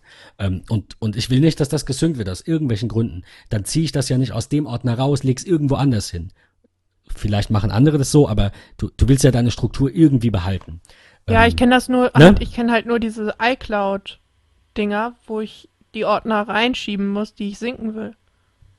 Achso, nee, das ist ja dieser, dieser relativ neue, anderthalb, zwei Jahre alte iCloud Documents and Desktop Sync den, den hatten wir auch im Podcast schon mal, wo du einfach sagst, du willst die Ordner, Dokumente und Schreibtisch gesynkt okay, haben auf all deinen mhm. Macs. Also die, die Geschichte hatten wir schon mal, da gab es auch, glaube ich, hatten wir schon mal über Probleme gesprochen. Und da ist es, wie gesagt, da ist es eben so, dass der automatisch alles nimmt, außer diesen Apple Default Excludes, die nirgends in der Liste stehen. Und da gehört eben Punkt NoSync dazu. Und dann kannst du sagen, Annikas privates Projekt heißt der Ordner Punkt NoSync und dann wird er nicht hochgeladen. Ähm, das so als Schlusswort von mir, war, fand ich, fand ich ganz spannend. Ähm, Annika, ich bin, äh, ich bin fasziniert davon, dass du jetzt nicht gepickt hast und würde gerne jetzt wieder so als kleinen Cliffhanger in Anführungszeichen, als kleinen Teaser, würde ich dich gerne fragen, was möchtest du denn in der nächsten Folge so ausführlich picken? Worauf dürfen unsere Zuhörer sich denn freuen? Naja, ich, ich möchte es nicht ausführlich picken, aber ich möchte mir noch mal, ich möchte es mir gerne noch mal vorher noch mal angucken. angucken. Sie hat vergessen, was es war. Nein, ich habe es nicht vergessen, aber ich möchte es jetzt auch nicht sagen, weil dann gucken sich die Leute es ja schon vorher an. Ja, ist okay. Okay, dann, dann ich ziehe die Frage zurück und behaupte auch hier das Gegenteil. Hört nächste Woche in, in zwei Wochen, in anderthalb Wochen, Entschuldigung, hört trotzdem rein in die nächste Folge, Folge 21 von Tech Talk, weil wir da ähm, ganz coole Themen bringen. Was mir am Herzen liegt, ist ähm, das Thema Netzneutralität, weil da gerade aktuell so ein bisschen äh, ein bisschen viel passiert. Ähm, ich will nicht zu viel verraten, aber ähm, in dieser ganzen Charlottesville-Affäre mit äh, hat ja sicherlich jeder mitbekommen in den Staaten. Es betrifft uns immer nicht so sehr, trotzdem müssen wir auch drüber reden ein bisschen. Ähm, danach wurden ja sehr viele ähm, ähm, nationalistische Blogs und Seiten und Menschen und wie auch immer von ähm, diversen Unternehmen gesperrt und gelöscht und wie auch immer abgelehnt. Ähm, und auch wenn ich das als liberaler Mensch grundsätzlich gut finde, dass man extremistische Dinge entfernt, ist halt immer noch die Frage, ob das dann noch so neutral ist, wie man das Netz eigentlich gerne hätte. Ähm, da gibt's äh, zwei Meinungen dazu, auch von mir. Ich bin da auch so ein bisschen zwiegespalten. Ähm, wir werden, wir werden sprechen, das nur am Rande über Cloudflare, über den CEO von Cloudflare, der auch selbst gesagt hat, ich finde es schlimm, dass ich als CEO so eine Macht habe, um das offline nehmen zu können, weil was, wenn er ein Rechter wäre und er würde linke Dinge oder liberale Dinge zum Beispiel aus dem Netz nehmen. Also er sagt selbst, cool, ich konnte das machen, ich wollte, dass diese, es war irgend so ein nationalistischer Blog, äh, dass der nicht mehr äh, online ist, ähm, aber eigentlich ähm, finde ich, sollte ich nicht so viel Macht haben.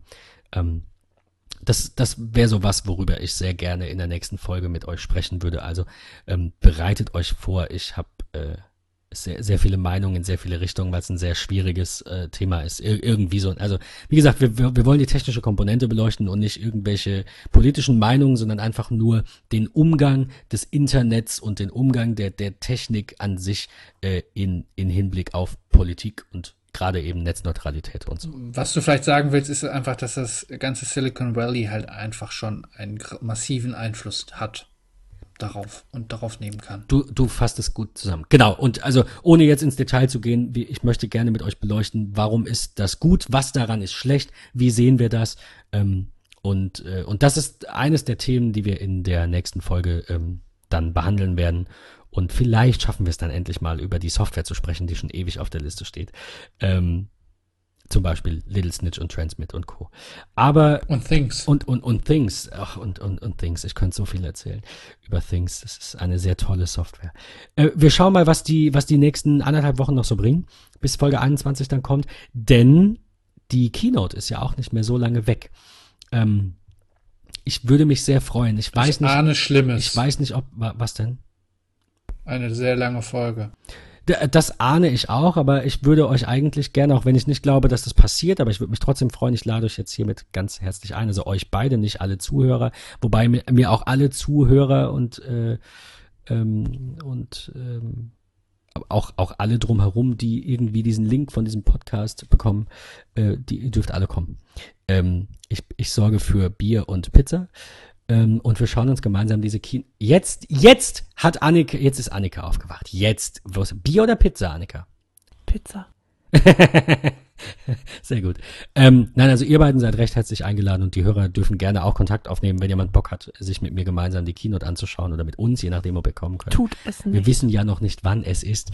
Ähm, für den Fall, dass es nicht klappt, könnten wir aber zumindest ähm, so, so eine kleine Schaltung machen, so wie jetzt, wir drei. Ähm, ich freue mich drauf. Also wie gesagt, wir, wir, müssen mal schauen, ob jetzt der Podcast. Gibst in du der dann nächsten, trotzdem ähm, die Pizza aus? Was? Nein. Wir, wir müssen schauen, ob in der nächsten Podcast-Folge dann der, äh, die, die Keynote doch Thema Nummer eins ist oder ob wir doch zu anderen Dingen kommen, die wir gerade angekündigt haben. Bitte seht uns nach, falls Apple oder irgendein anderes ähm, großes Technikunternehmen aus dem Valley mal wieder unseren Plan über Bord wirft mit richtig coolen neuen Sachen, über die wir reden müssen. Ähm, das war's an dieser Stelle von mir. Tim wird schon wieder müde. Es war schon wieder Bettchenzeit. Nein, nein, doch nicht. Das Bier wirkt nur. Sehr gut. Ähm, ja, ich finde, das war, ähm, das war sehr spannend, über The Next Big Thing zu sprechen. Und ich bin sehr gespannt, wer von uns jetzt recht hat, in Anführungszeichen, was sich jetzt wie bewahrheitet. Ähm, das werden wir frühestens in fünf bis zehn. Jahren bewahrheiten können.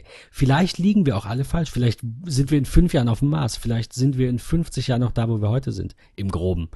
Ähm, ich glaube, die Chancen stehen Ich gut. befürchte es fast. Ich glaube, die Chancen stehen gut, dass sich viel verändern kann, aber äh, so als, als allerletzten Abschluss jetzt von mir, die Frage ist halt immer, in welche Richtung. Und wie gesagt, deswegen Elon Musk so mein Held des Tages, irgendwie mein Fazit aus diesem, aus dieser Unterhaltung jetzt mit euch, ähm, gerade noch mit deinem Hintergrundwissen, Tim, ähm, was, was du jetzt auch über, über Elon noch erzählt hast und über seine Projekte und seine Herangehensweisen. Ich finde, das macht's aus. Und ich finde, er wird wahrscheinlich das nächste große Ding bringen, was wir, also Augmented Reality mal außen vor. Das hat Apple schon gebracht. Das ist schon das nächste, also das aktuelle große Ding quasi.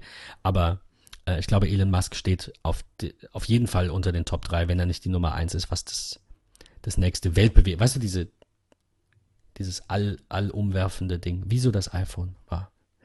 Da, Ja. da ist er, glaube ich, Nummer 1. Ja, Schauen wir und warten wir. ähm, das war's von mir. Ich, ich sag jetzt nichts mehr. Ist schon, schon viel zu lang, die Folge wahrscheinlich wieder. Ja, wir Naja. sind bei zwei, bei fast gleich drei Stunden. Kann man mal machen. Kann man, kann man machen. Ähm, Mal. gut, mal, mal. So wie die letzte. Und die nächste wird dann sieben Stunden lang, weil dann doch. So, die- wir die- müssen dann jetzt auch. Tschüss. Macht's gut. Ähm, Annika, äh, bis, zum nächsten äh, Mal. bis, bis in anderthalb Ciao. Wochen. Bis, bis bald. Tschö. Tschüss.